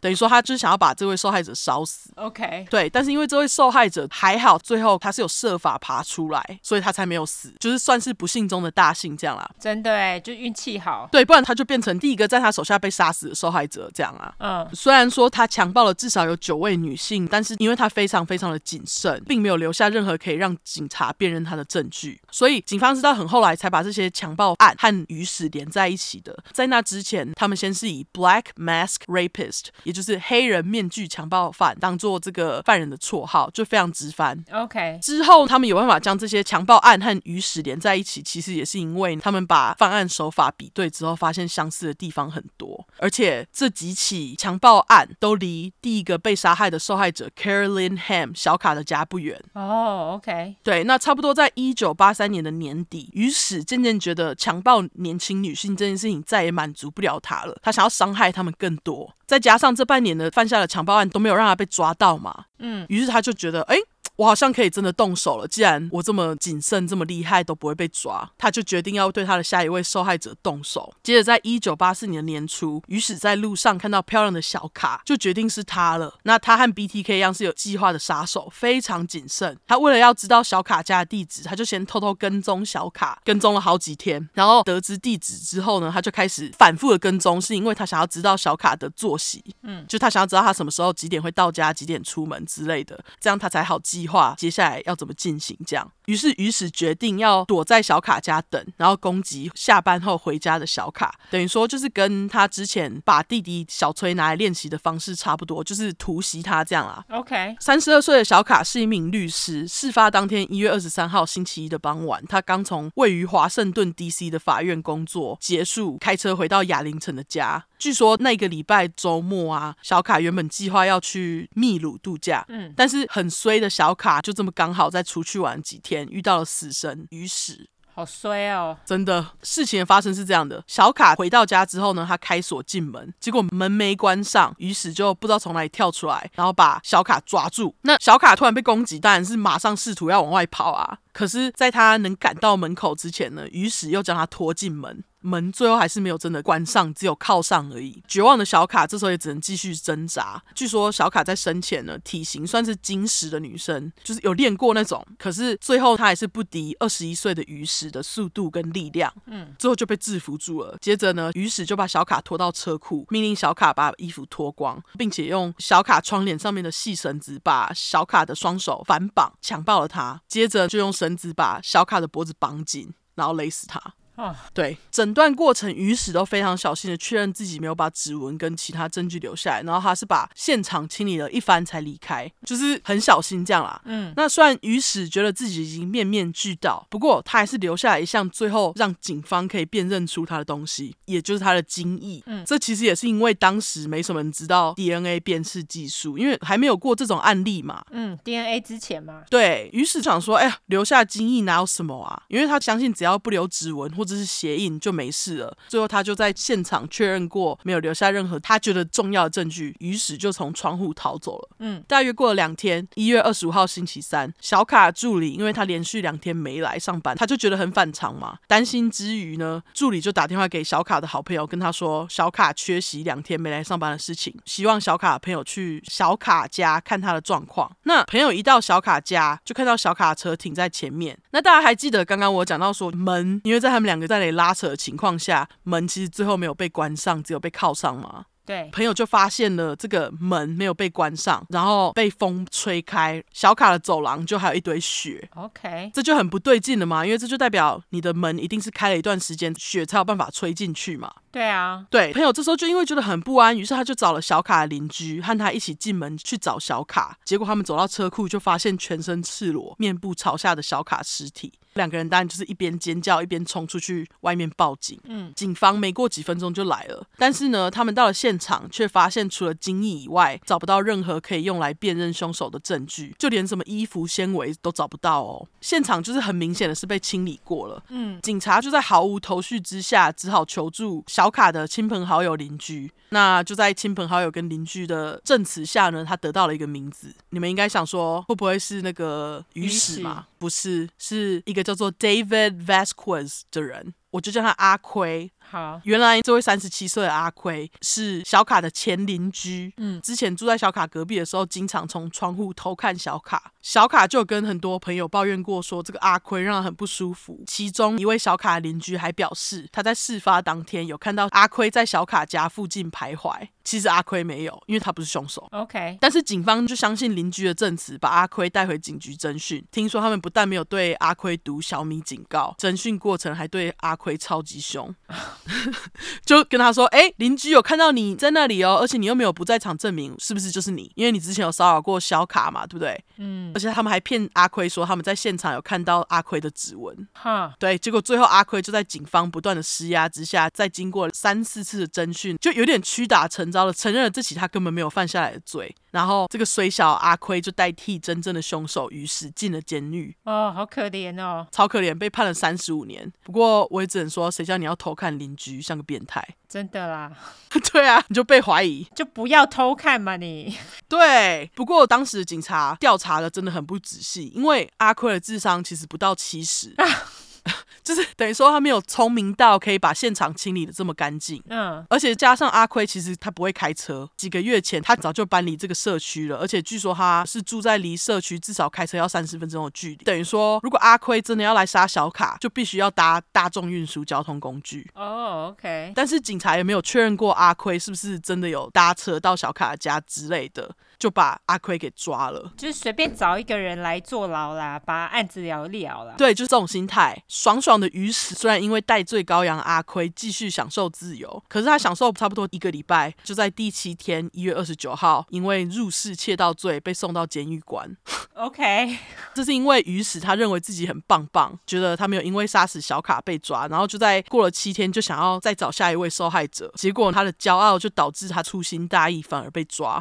对，结果。就因为鱼史他已经有窃盗类的前科嘛，这次他就被判了三年多。当然，这段期间因为他不在哑铃镇，所以哑铃镇就非常的平静，没有类似的案件发生。嗯，直到一九八七年的九月，二十五岁的鱼史申请特别假释。那他这个所谓的特别假释呢，就是说你必须住在政府提供的那种犯人假释住处，有点像是衔接犯人出狱的一种临时屋。嗯，鱼史是在假释期间嘛，然后他又住临时屋，所以假设说他要出门，他就是要跟临时屋汇报这样子。那这个临时屋是在哑铃城下方的 Richmond，我就叫它阿奇城。那这个阿奇城，它离哑铃城大约开车是两个小时的距离。总之，非常想念杀人感觉的鱼是，在住到特别的临时屋之后呢，他就完全不浪费时间，马上跑到阿奇城的百货公司，就是 Mall，寻找他下一个目标。结果他就发现了在书店工作的 Debbie Davis，我就叫他小戴。好，原来三十五岁的小戴在书店的工作是兼职，早上他还有另外一份在 Style Weekly 的主管工作。于是就跟之前一样，为了搞清楚小戴的家跟他的作息，偷偷跟踪了小戴好几天。接着在九月十八号这天，于史决定行动。他在小戴下班前呢，就从窗户偷偷闯进小戴的家，静待他下手的时间。嗯，那天小戴一如往常的在下班后就是直接回家了。不知道为什么于史没有像上次对小卡那样在门口埋伏，马上攻击他这样。嗯，我不清楚是为什么。不过也许是因为小戴到家没多久，亲戚就来找他。OK，而且小戴还就是跟亲戚在门口聊天聊了一阵子，大概半个小时左右。嗯，于是就趁这个空档躲进了小戴的衣柜，继续等待。哦，他这一点好像 BTK 哦，是不是？对，他就是他们真的就会默默的躲在一个地方等待，就是变态啊。而且他真的都是等超级久那种，我都觉得你到底是怎样？双鱼座还有耐心哦，双鱼座就是有耐心哎。他如果要急掰的话，真的哎，对啊，然后他就继续在那个小戴的衣柜里面继续等嘛。小戴跟亲戚聊了半小时左右，他就关门进到家里。结果这时候呢，小戴的爸妈又马上打电话来，非常想杀人的鱼史也只能继续等。嗯，因为他要是突然出现，这个父母就知道了。于是他就继续等等等，大约再过了一个小时多左右呢，小戴终于和他的父母讲完电话。那这时候时间差不多是晚上九点多。由于小戴隔天要上班，他就打算洗洗睡。嗯。嗯，结果就在他准备要睡觉的时候，鱼史就从躲很久的衣柜里面跳出来攻击小戴。他先是将小戴丢到床上，命令他脱光，面部朝下趴好。接着他就用鞋带将那个小戴的双手反绑，用一双蓝色的袜子跟他从吸尘器拿来的金属棒缠在小戴的脖子上。OK，我不知道他是怎么绑的，总之他就是把袜子跟金属棒一起绑在小戴的脖子上。目的是什么？等一下告诉你。好，这个死变态绑金属棒的理由是为了要边强暴小戴边折磨他，就是说用这个金属条让小戴差点窒息，然后在他差点窒息的时候就赶快把他救回来，一直不断反复这样。好鸡掰哦！对，我就想到 BTK，一直想到他哦，真的非常 BTK。对，而且鱼史他这次也一样，为了不留指纹，当然全程都有戴手套啦。嗯，我觉得小戴真的超级可怜，因为他在人生中的最后几个小时呢，他就被鱼史这样反复的折磨，折磨到腻了，才被他杀掉。好可怜哦。他最后就是用，我不清楚他是用什么勒死他，但是有可能有加上这个金属棒。嗯，总之这次就跟上次一样，留下他的精液。接着他就走了，不知道为什么他就偷了小戴的车走，但是他没想到小戴的车竟然是手牌，不会开是不是？对。他就发现靠腰啊，我根本不会开手牌呢，怎么办？结果他就开了不到几条街，连车都没有把他就是 shut down，人就走回家了，就是车子还在发动，他就把车子弃车就走了。我在想他可能很生气，这很逊呢，真的超逊的。嗯，就就因为他把小戴的车丢在路上嘛，隔天就被人发现这台莫名其妙还在发动的车，通报了警察。嗯，警察为了联络小戴上门，才发现小戴被杀的这件事情。现场就跟小卡那次一样，除了精液以外，没有任何警察可以参考的证据，也没有任何的目击证人。不过这起案件其实是在离小卡案件两个小时的阿奇城，OK，所以他们还没有把它连上去了。嗯，第三位受害者的名字呢，叫做 Susan Helens，我就叫她小苏。小苏生前是一个在当地医学院附设医院的神经外科住院医师。既然他是医师，他是怎么被鱼史发现呢？因为鱼史大多数都是在 mall 找他的那个呃受害者嘛。原来是因为小苏某一天跑去 mall 里面买书，嗯、结果就刚好被鱼史看到，哦、超衰，超衰哎！鱼史就马上挑上了他，接着他就开始跟踪他，就是跟踪他回家什么的。嗯，小苏其实已婚，她老公在念法律系，他们两个人当时因为各自的行程有点错开，所以很少碰到面。小呼，小呼，小苏。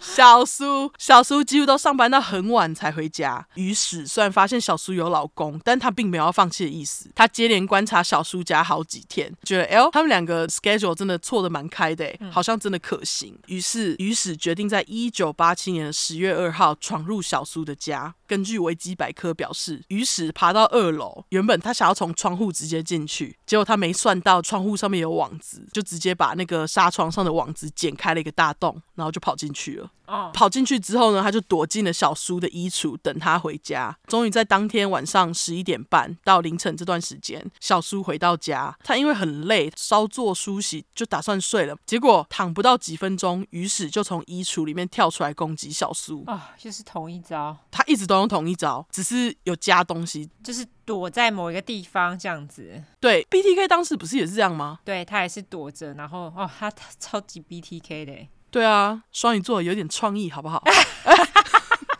我开玩笑的。总之，当时鱼史他就用延长线把小苏的双手反绑，一样就是面部朝下。但是这次他是在小苏的脖子上绑了两条皮带，一样就是一边强暴小苏，一边勒他，就是要折磨这个受害者啦。嗯。然后急掰的鱼史为了可以享受久一点，就跟上次一样，把他弄窒息，然后松开。这样大约再过了两个小时多左右，小苏的老公就回到家了。那整个在房间玩的太开心的鱼史，听到楼下的动静，意识到自己得快走。他又想说：“哎呀，如果留小叔活口的话，自己又有可能会被抓。”所以于是就在小叔的老公回到家的同时呢，就在楼上把小叔给勒死了。啊，是不是很贱？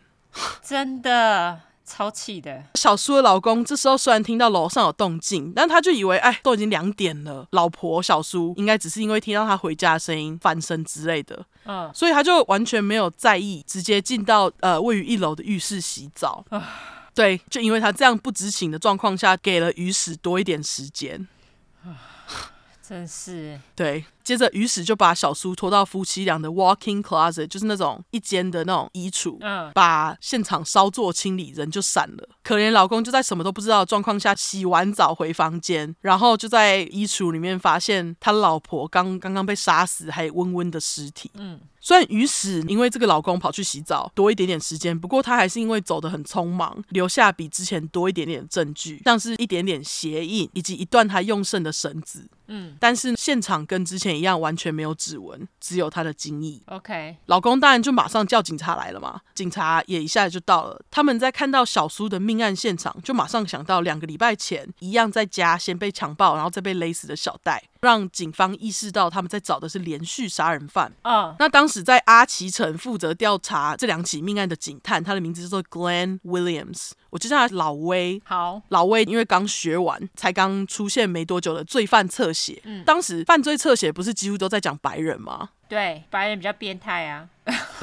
干真的，就因为这样，老威他就非常强烈的认为杀死小戴跟小苏的人是白人，完全没有考虑到非常有可能是黑人的事实。更何况阿奇城有一半左右的人口都是黑人。OK，所以说他真的要公正一点的猜嫌犯的种族的话，至少你应该要说有一半一半的几率吧，对不对？对啊，这是真的，不能只因为罪犯侧写说他们几乎都是白人，你就觉得是白人。可惜就是老威他们没有，然后他们还跟大家讲说，哦，他们在找的人是针对。白人女性的白人嫌犯，就浪费了大家一点时间。嗯，由于当时小苏跟小戴的消息就被媒体大肆报道，于是阿奇城的居民整个都人心惶惶。然后那段期间呢，窗户锁之类的东西都被抢光。嗯，报纸就开始把杀手 A.K.A. 于是称呼为 The Southside Strangler 南边勒人者。嗯，于是当然有看到报纸啊，他知道警察为了要抓这个南边勒人者，派出更多人力在巡逻等等。于是谨慎的于是他为了不被抓，决定先低调一阵子，可是忍了两个月不到，就跑到购物中心去寻找他下一个目标。OK，他这次挑到的就是十五岁的 Diane Cho，我就叫他小安。他亚洲人吗？他是。OK，他是来自韩国的移民家庭。OK，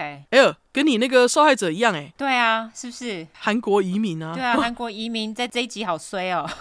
超衰的，真的。总之，小安他是来自韩国的那种，算是蛮传统的家庭，规定蛮多的这样，所以小安不能经常出去玩。但是他父母跟他讲说，去购物中心 OK。嗯，据说他的爸妈在事发前几个月才移民到美国，几乎不会讲英文。哦，对，当时呢，变态的于是，在选定小安为他的受害者之后呢，就跟之前一样开始跟踪他，因为他时常跟踪小安，小安也就在购物中心注意到变态于是直勾勾看向他的眼神，但是因为媒体报道说南边勒人者是白人，嗯，所以他看到变态鱼死是黑人，就把他当成普通的跟踪狂啦。OK，于是至少跟踪小安有一两个礼拜，小安被跟到不舒服，还跟同学抱怨这个奇怪的黑人，不晓得为什么这个黑人一直缠着他不放，就连他去看电影也要跟，搭公车也要跟，嗯，这些他就是跟他朋友抱怨这样啊。总之，虽然可怜的小安不知道于是要干嘛，但是你们都已经听了前几个受害者，应该不难猜于是的 SOP，没错，对。那由于他经常跟踪小安嘛，他就发现哦，原来小安窗户不会锁起来，他就觉得哦，这个小安的窗户就是他闯进他们家的入口啊。你看锁窗户的重要性是不是？锁门锁窗重要性对不对？一周年自己一定也要锁，没错，大概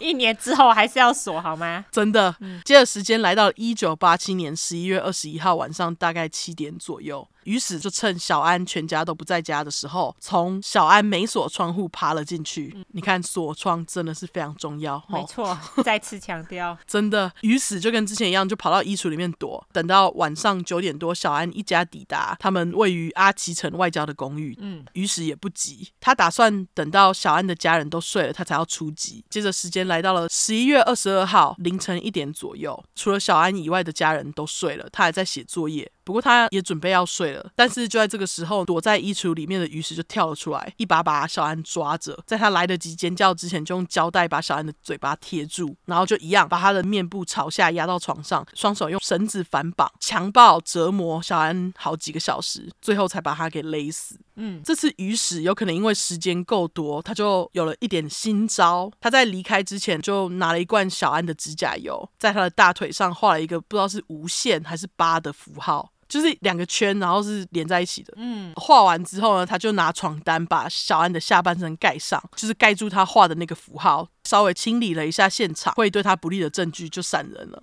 隔天一早，小安可怜的家人为了叫他起床，来到房间就发现小安的尸体，立马报警。据说小安的妈妈还昏倒，哦，超惨的，好可怜哦，真的，才刚移民不久就这样哎。对啊，来美国马上一个人就被杀，有够可怜的。真的，老威一行人呢来到现场比对了一下，他们就认为种种证据都显示小安就是被南方勒人者给勒死的。现场就跟之前一样，只有精液这样子。OK，几天后，时间快到了当年的感恩节。大家也知道感恩节对于美国人之重要，对，就是跟我们的过年一样，差不多。对对对，那于是就像临时屋的那个管理人请了个假，回到妈妈位在亚林城的家过节。但是呢，于是这个吉白狼根本没有打算只要过节，他想说，哎呦，亚林城跟阿奇城离了两个小时，再加上他一直以来都没有被抓，自信的于是他就认为这就是他找下一个目标下手的最好机会，因为他只有要在这里过节几天，他就要走了嘛。他觉得警察一定不会抓到他。OK。所以他在出发去老木家之前，他也自己带了一个给西包，装着他拿来绑受害者的绳子跟一些面具之类的。哎，BTK 也有哎。对啊，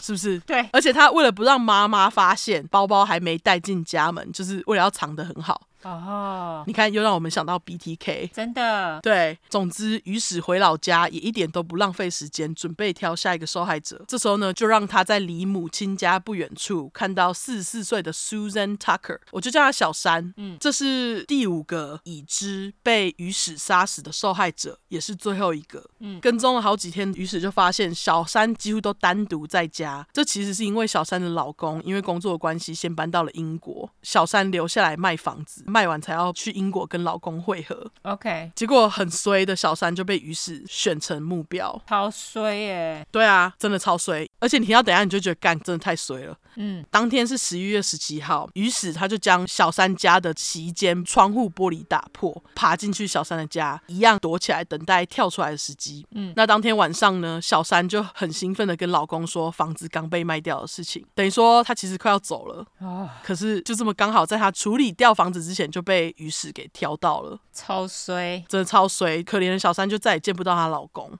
当晚，小三准备要睡觉的时候，于是一样从躲着的衣橱跳出来，用绳子把他反绑压制在床上，紧接着用绳子把他的脖子缠住，强暴虐待他好几个小时，才把他勒死。哦、最后，于是在走之前还拿棉被把小三的下半身盖着，抓了一条抹布把鞋印都擦掉，才从原本进来的洗衣间窗户爬出去。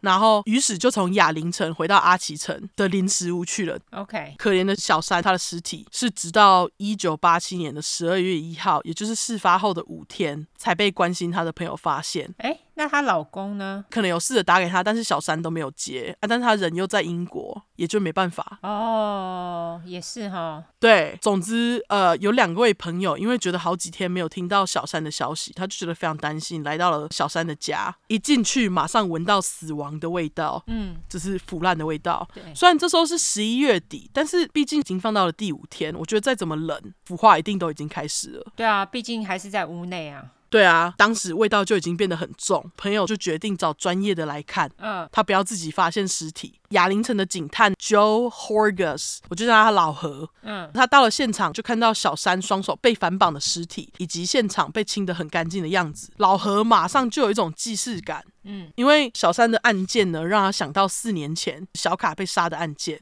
这次的犯人跟上次一样，没有留下指纹之类的证据，倒是留下来一堆精液，而且这次还有他的阴毛。嗯，阴毛对警察来讲根本就是帮证据加菜。不晓得鱼屎是不是来不及清理，还是太有自信。总之，阴毛这件事情就给了警察多一条线索啊。但是我后来并没有查到他们是用在哪里。可能是 DNA 的部分。OK，总之，警探老何因为看到小苏的尸体，内心开始进入纠结。他想说，干啊，当时小卡的案件就已经结案了啊，戴罪羔羊阿奎也承认了，怎么现在又出现一个这么相似的尸体？嗯，大家还记得很衰的阿奎吗？就是那个会偷看小卡的变态前邻居。对。好可怜，对，他这时候已经迎接了他的冤狱第四年，我够可怜，真的有够可怜。那纠结的老何为了再次确认，回到了监狱约阿奎谈话。这时候阿奎就老实告诉老何，他不太懂为什么他当时会承认呢？因为他根本不会开车啊，就算要去小卡的家，还要搭公车，也太麻烦了吧？可能因为智商太低了。我也觉得他可能智商太低，真的。然后他就跟老何讲说：“我真的没有杀小卡之类的。”老何这时候也因为他觉得案件相似程度太高，认为他们在四年前抓错了人，决定重启对小卡案件的调查。嗯，同时间呢，老何也听说了前几个月在阿奇城发生的事件。然后他就怀疑这个南方勒人者在阿奇城犯下了三个案件，跟小卡被杀以及当时在哑铃城发生的一连串强暴案有关。嗯，接着老何打电话给负责小戴、小苏、小安的警探老威，跟他说他认为最近在阿奇城乱杀的人，也许跟四五年前在哑铃城闯空门强暴妇女的 Black Mask Rapist 黑人面具强暴犯是同一个人啊。当时老威就是阿奇城的警探，他听到他就因为主观意见认为嫌犯就是白人，不太认同老何的说法。OK，他到底为什么为什么认为是白人？我不懂。刚学完罪犯剖析，觉得热腾腾，应该要听那个才对。OK，对，殊不知老何的直觉是对的。那电话里面呢，老威跟老何说：“好吧，因为我们就一直抓不到人，我们就在尝试新的方法，希望能辨识出这几起案件是不是来自同一个人。他们已经将小戴跟小苏案发现场找到的精液送到一间在纽约州叫做 Life Codes 的私人 DNA 检验实验公司做辨识。”那我就叫这间公司“生命密码”，好，超级直翻，真的，它听起来好像某呃保养品的名字。我也觉得 Life Codes，对，没错。这间生命密码公司呢，它当时主要是在用 DNA 来做亲子鉴定。老威好像就是有人脉认识他们，然后他是想要看看在小戴跟小苏的案发现场的精液是不是来自同一个人之类的。嗯，老何听到这个消息，他就也决定将他在哑铃城小卡跟小山案件收集来的精液送到这个生命密码做实验，他是在一九八七年十二月二十八号亲自搭飞机把证据带到纽约去的。这样，OK，其实这也是因为老何希望能够证实这两个城市犯下来的连续杀人案的犯人是同一个人。嗯，不过当时 DNA 技术没有像现在这么进步，结果出来需要等几个礼拜。老何只好回到哑铃城继续调查，他还打电话给 FBI 探员询问意见，因为一九八零年代初期，FBI 一直在慢慢建立罪犯档案嘛。嗯，探员们也就在隔天来到了哑铃城的警局，跟老何见面。那 FBI 探员也同意老何的观点，认为哑铃城的案件也是南边勒人者干的。OK，他们跟老何说，根据他们的经验，就是罪犯剖析，他们认为这个南方勒人者会先选择熟悉的环境，并且只有在被关或是死掉才会停止伤害受害者的行为，就是他攻击女性的这个行为。嗯，老何听完 FBI 的剖析，马上回去翻一九八三年第一个被面具强暴犯侵犯的受害者提报他被性侵的地点。嗯，然后老何就用力回想他曾经在那附近逮捕过谁。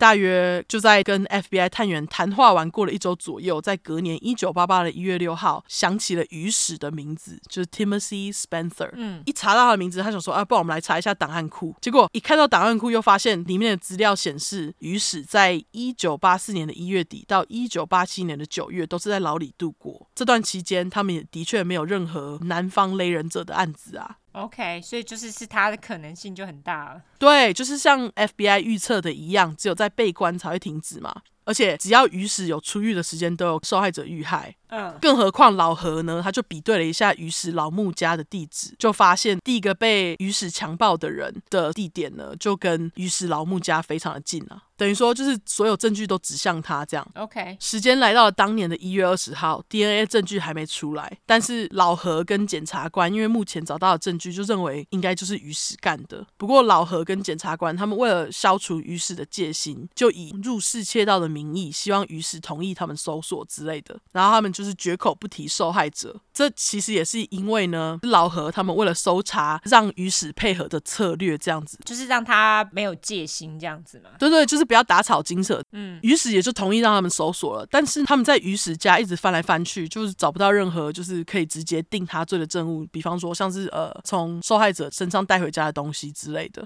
但是当他们将鱼史的床垫翻起来之后呢，就在鱼史的床垫下发现他用麦克笔画的那个疤或者是无限符符号，看起来就非常像小安腿上看到的那个八符号。一行人看到丹，马上就觉得干就是你。但是后来他们把于石带回警局侦讯的时候，他什么话都不说，而且侦讯过了十二个小时还是什么都不说。OK，直到一月二十一号的半夜两点，老何告诉于石，警方需要他的血，跟就是我们逮捕你的窃盗案做血液比对之类的。嗯，于石因为不知道 DNA 技术，甚至不知道老何要拿他的血来干嘛，所以他就同意了。殊不知老何其实要拿他的血来跟这几年在犯罪现场留下来的精益做比对。OK，对，老何他一拿到于石的血，听说他又是亲自飞到纽约把血液样本给他们，很怕会被寄丢，对，很怕会被冲康这样。嗯，实验室这时候就跟老何讲说，哦，至少要需要六个礼拜，这段时间于石就以窃盗罪待在监狱里面。接着时间来到了三月十六号，生命密码实验室打电话给老何。表示鱼屎的 DNA 跟老威、老何分别送去的命案现场精液符合，耶对，也就是说这些人都是鱼屎杀的。检察官跟老何两个人当然开心到爆炸啊，因为现在他们就只差把鱼屎真的定案了。嗯，可是他们很担心，就是说，因为当时 DNA 技术这么新，而且在法庭上从来没有人用这项技术来指认过凶手，所以检察官还有老何他们就得在开始审判之前，先举行一个特别听证会。和法官确保 DNA 证据可以用在法庭上，才能变成合理的证据。这样啦，还好当时的法官就认定这个新技术可以用在法庭上。OK，接着时间来到了一九八八的七月十一号，二十六岁的于氏先是因为杀了小三的案件在哑铃城受审。于史在审判前还试图找小崔，就他弟弟跟他朋友来帮他做不在场证明，但是他们都拒绝了，没有人想要帮于史，人缘很差，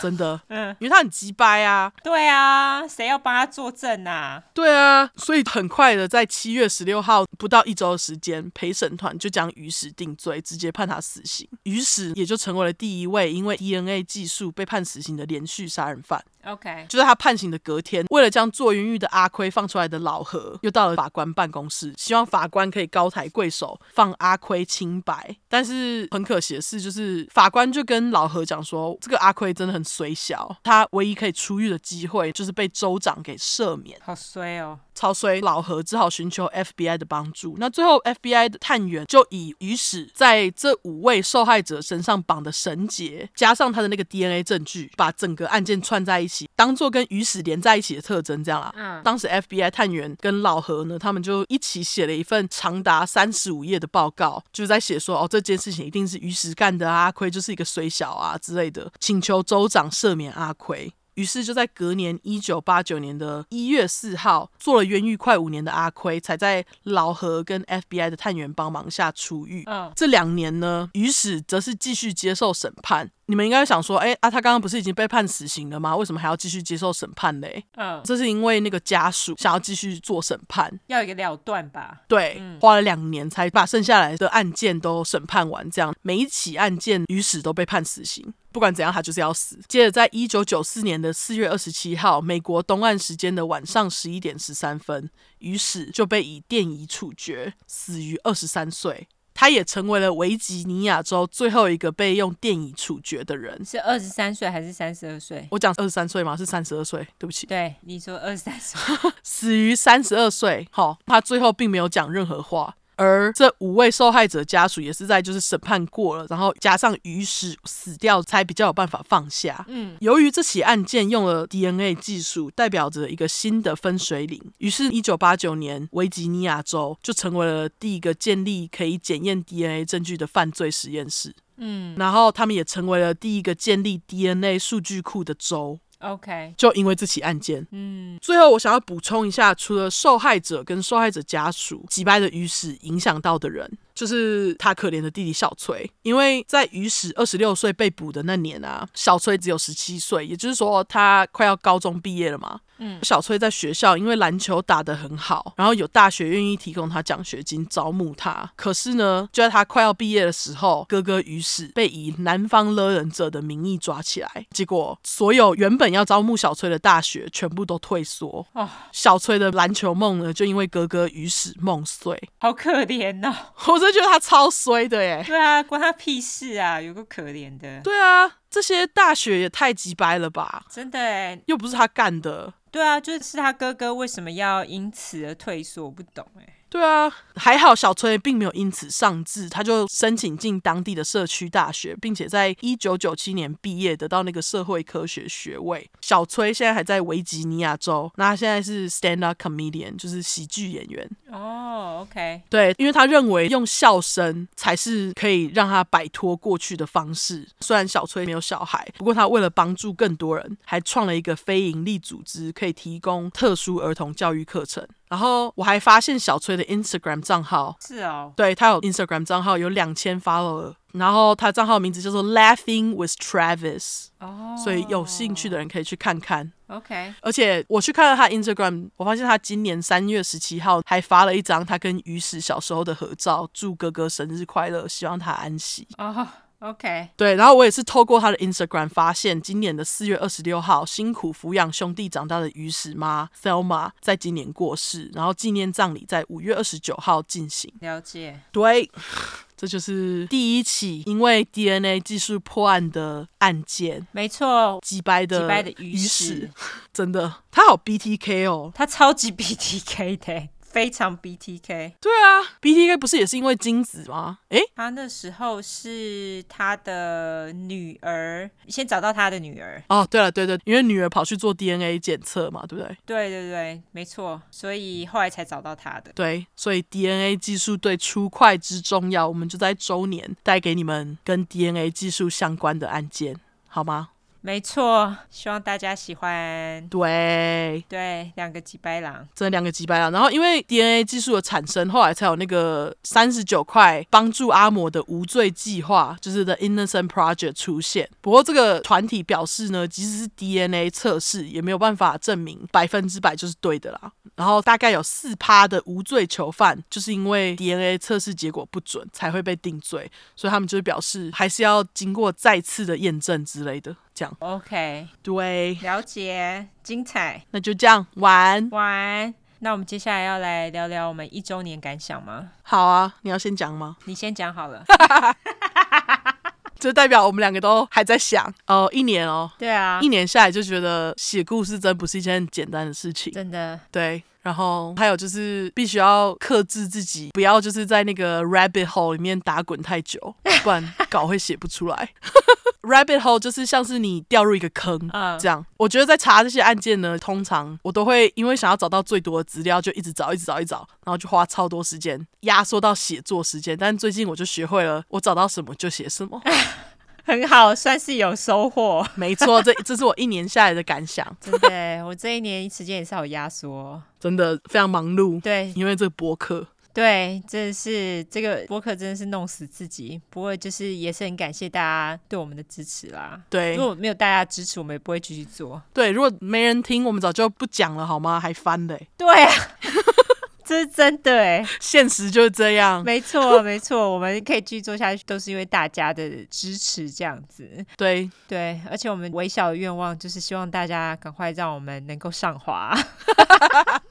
我们希望真的好微小哦。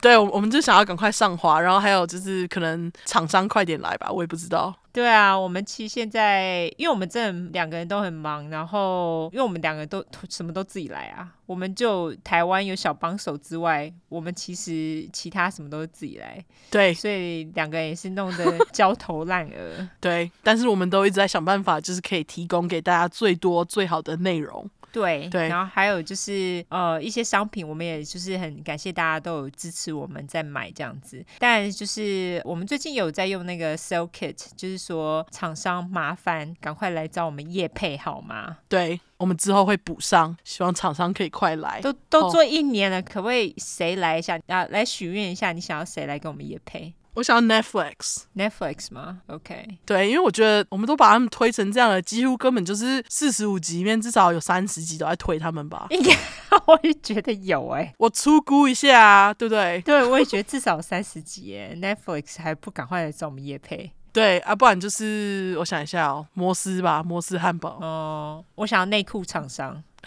因为我内裤好破。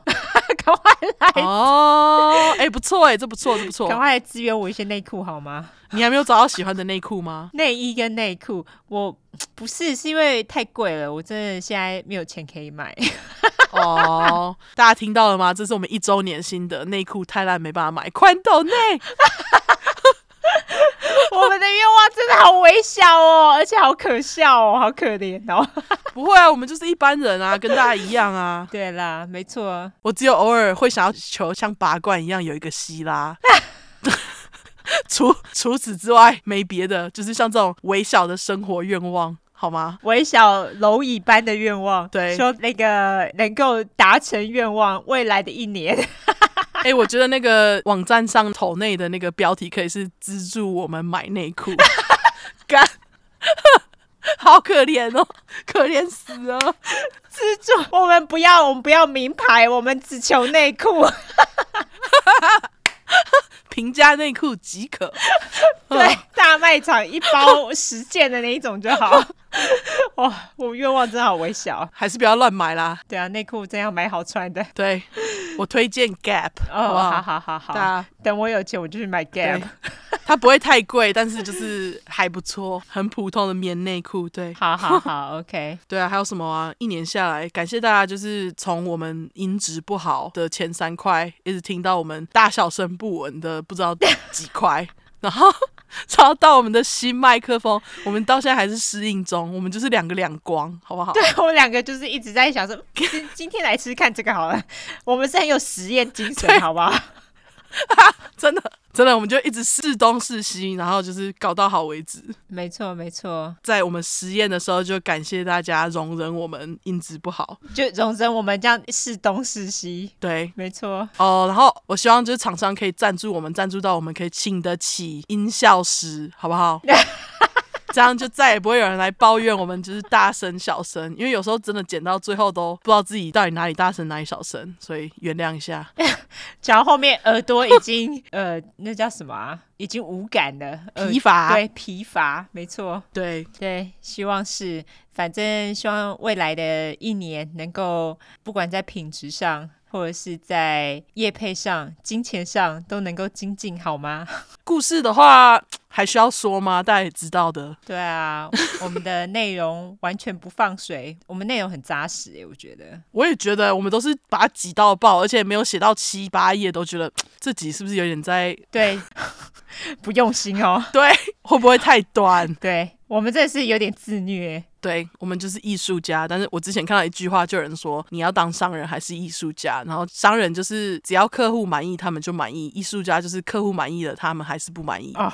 这真是哎、欸，对。然后我最近就在想说，我我要不要来变得比较伤人一下，不然真的会逼死自己。真的，而且虽然说我们每次在卖东西的时候，我们都在说在敛财，可是我们真的没有在练财，我们超亏的。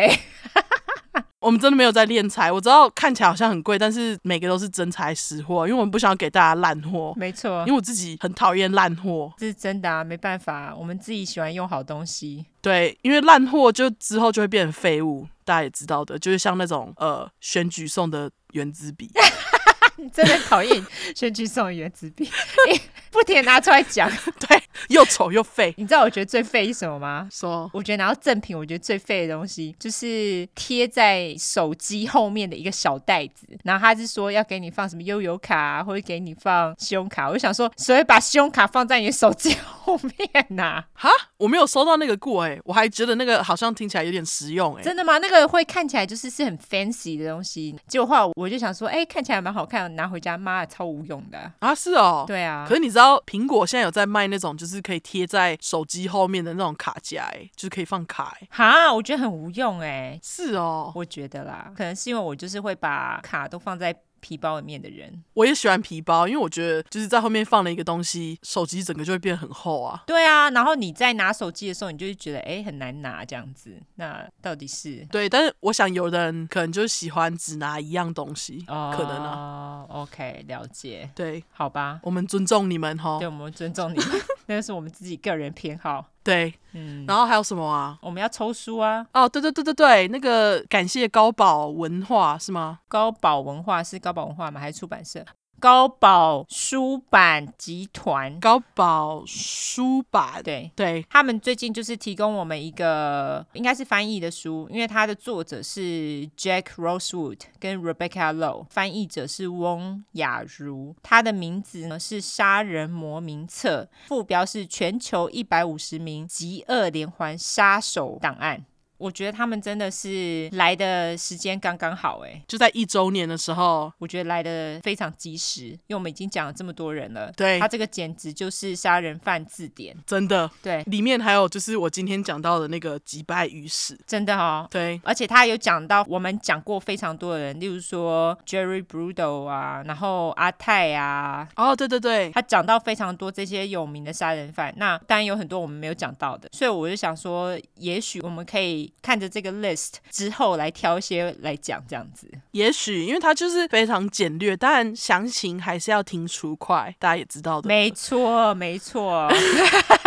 不过呢，如果你只想要看重点，也不是说重点啦，就是最简单他做的事情的话呢，就可以看这本《杀人魔名册》。没错，那他们是提供两个名额来抽奖嘛，对不对？对，我们就会在周年直播的时候顺便抽奖，大家觉得如何？这是一个好主意耶！我们一样把它放上我们 IG，然后让大家来 tag。对，然后周年直播，大家有听到重点吗？周年直播的时候来抽奖，没错。所以如果没有听到这集的人，就祝你们好运喽！因为 啊，不然嘞。因为老娘要唱歌，真的，你居然要唱歌哎哦，对，不会啦，其实我自己也蛮爱唱的，就是在台湾很喜欢唱卡拉 OK 啊，你有台湾人哦，哎，我唱的好听啊，哦、唱的好听当然要唱啊，这倒是哈，敢在这里一直卖，结果到时候来听直播，大家觉得我唱超难听怎么办？应该不会啦，大家对我们有爱，大家都爱你呢，OK，是不是？好吧，好，好啊，希望大家真的爱我哈。你你到时候要唱几首？你选了几首？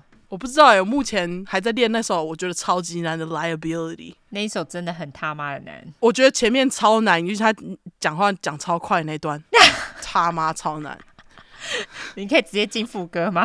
我想说哦，副歌我很可以。好，然后可能还选了周杰伦的《龙卷风》吧。好、哦，对，那其他就敬请期待。你不挑战周杰伦的《忍者》吗？哎、欸，我突然忘记忍者怎么唱了，靠腰。忍者超快的，哎，不行啊，我不行，我不是快嘴。你不是快嘴，OK？对，我其实有尝试想要 rap，但是我在 rap 了一下，就觉得嗯，不要好了，不要突然丢人现眼。周杰伦也只是含糊带过而已。哦，可是我讲话快就会口齿不清。OK，好，好，好，所以我们还是不要荼毒听众。没错，没错，那就这样喽。我们到时候把这个 PO 上去。对了，我们休息一周，然后在休息那一周，我们打算会有直播时间再跟大家公布嘛，对不对？对，还有一个非常重要的事情，好不好？在这集出之前，在我们周年那天，我们会在网站上面公布一周年的商品。哦，没错，对对，没错，非常重要，非常重要，需要练财，就跟大家说了。对，我们需要买内裤，对，内裤，对。内裤就靠大家买周边，超需要内裤，我内裤好破，我内裤也都松了，我也要需要买，超松又超破，穿超久，而且你知道我内裤还松到，就是你有时候你在拉内裤上来啊，那个边边跟那个布料的本身，因为穿太久太松，然后拉上来的时候手指拉开，大概就戳破内裤一个洞。我也有哎、欸，就是拉的很紧，你知道吗？然后每天我在穿这些内裤，我就觉得，干，为什么那么可笑？还是穿破内裤，而且你知道我我内裤就是在那个前面有一个洞，在 前面就是有时候的衣毛会露出来，然后有 是真的，你知道就是。啊！可是我继续穿，因为想说能穿就好。然后有时候在家里，有时候不会穿裤子，因为就是很热的时候不会穿。然后我有时候 我就没有穿，然后我老公看他就说：“哎、欸，那个破洞，而且你毛还露出来，怎样？”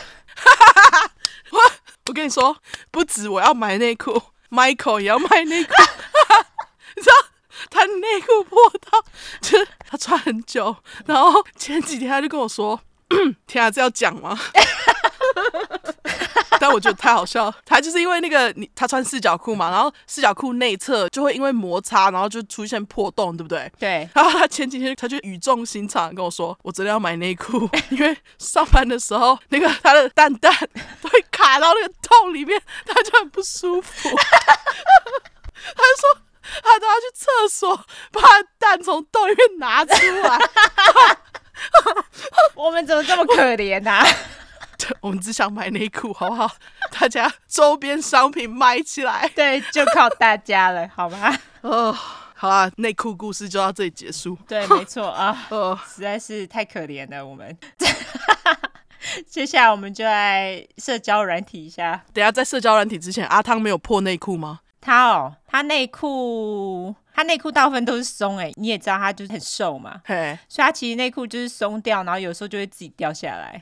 他有时候就会跟我说：“你看我的特技。”然后他就屁股一缩，内裤就直接落下来。我也觉得你很烦呢、欸，裤子也会，我觉得你真的好烦、欸。技对，因为他很瘦啊，对然后他只要就是屁股一缩，然后那个内裤就直接掉下来。靠他就说我需要新的内裤。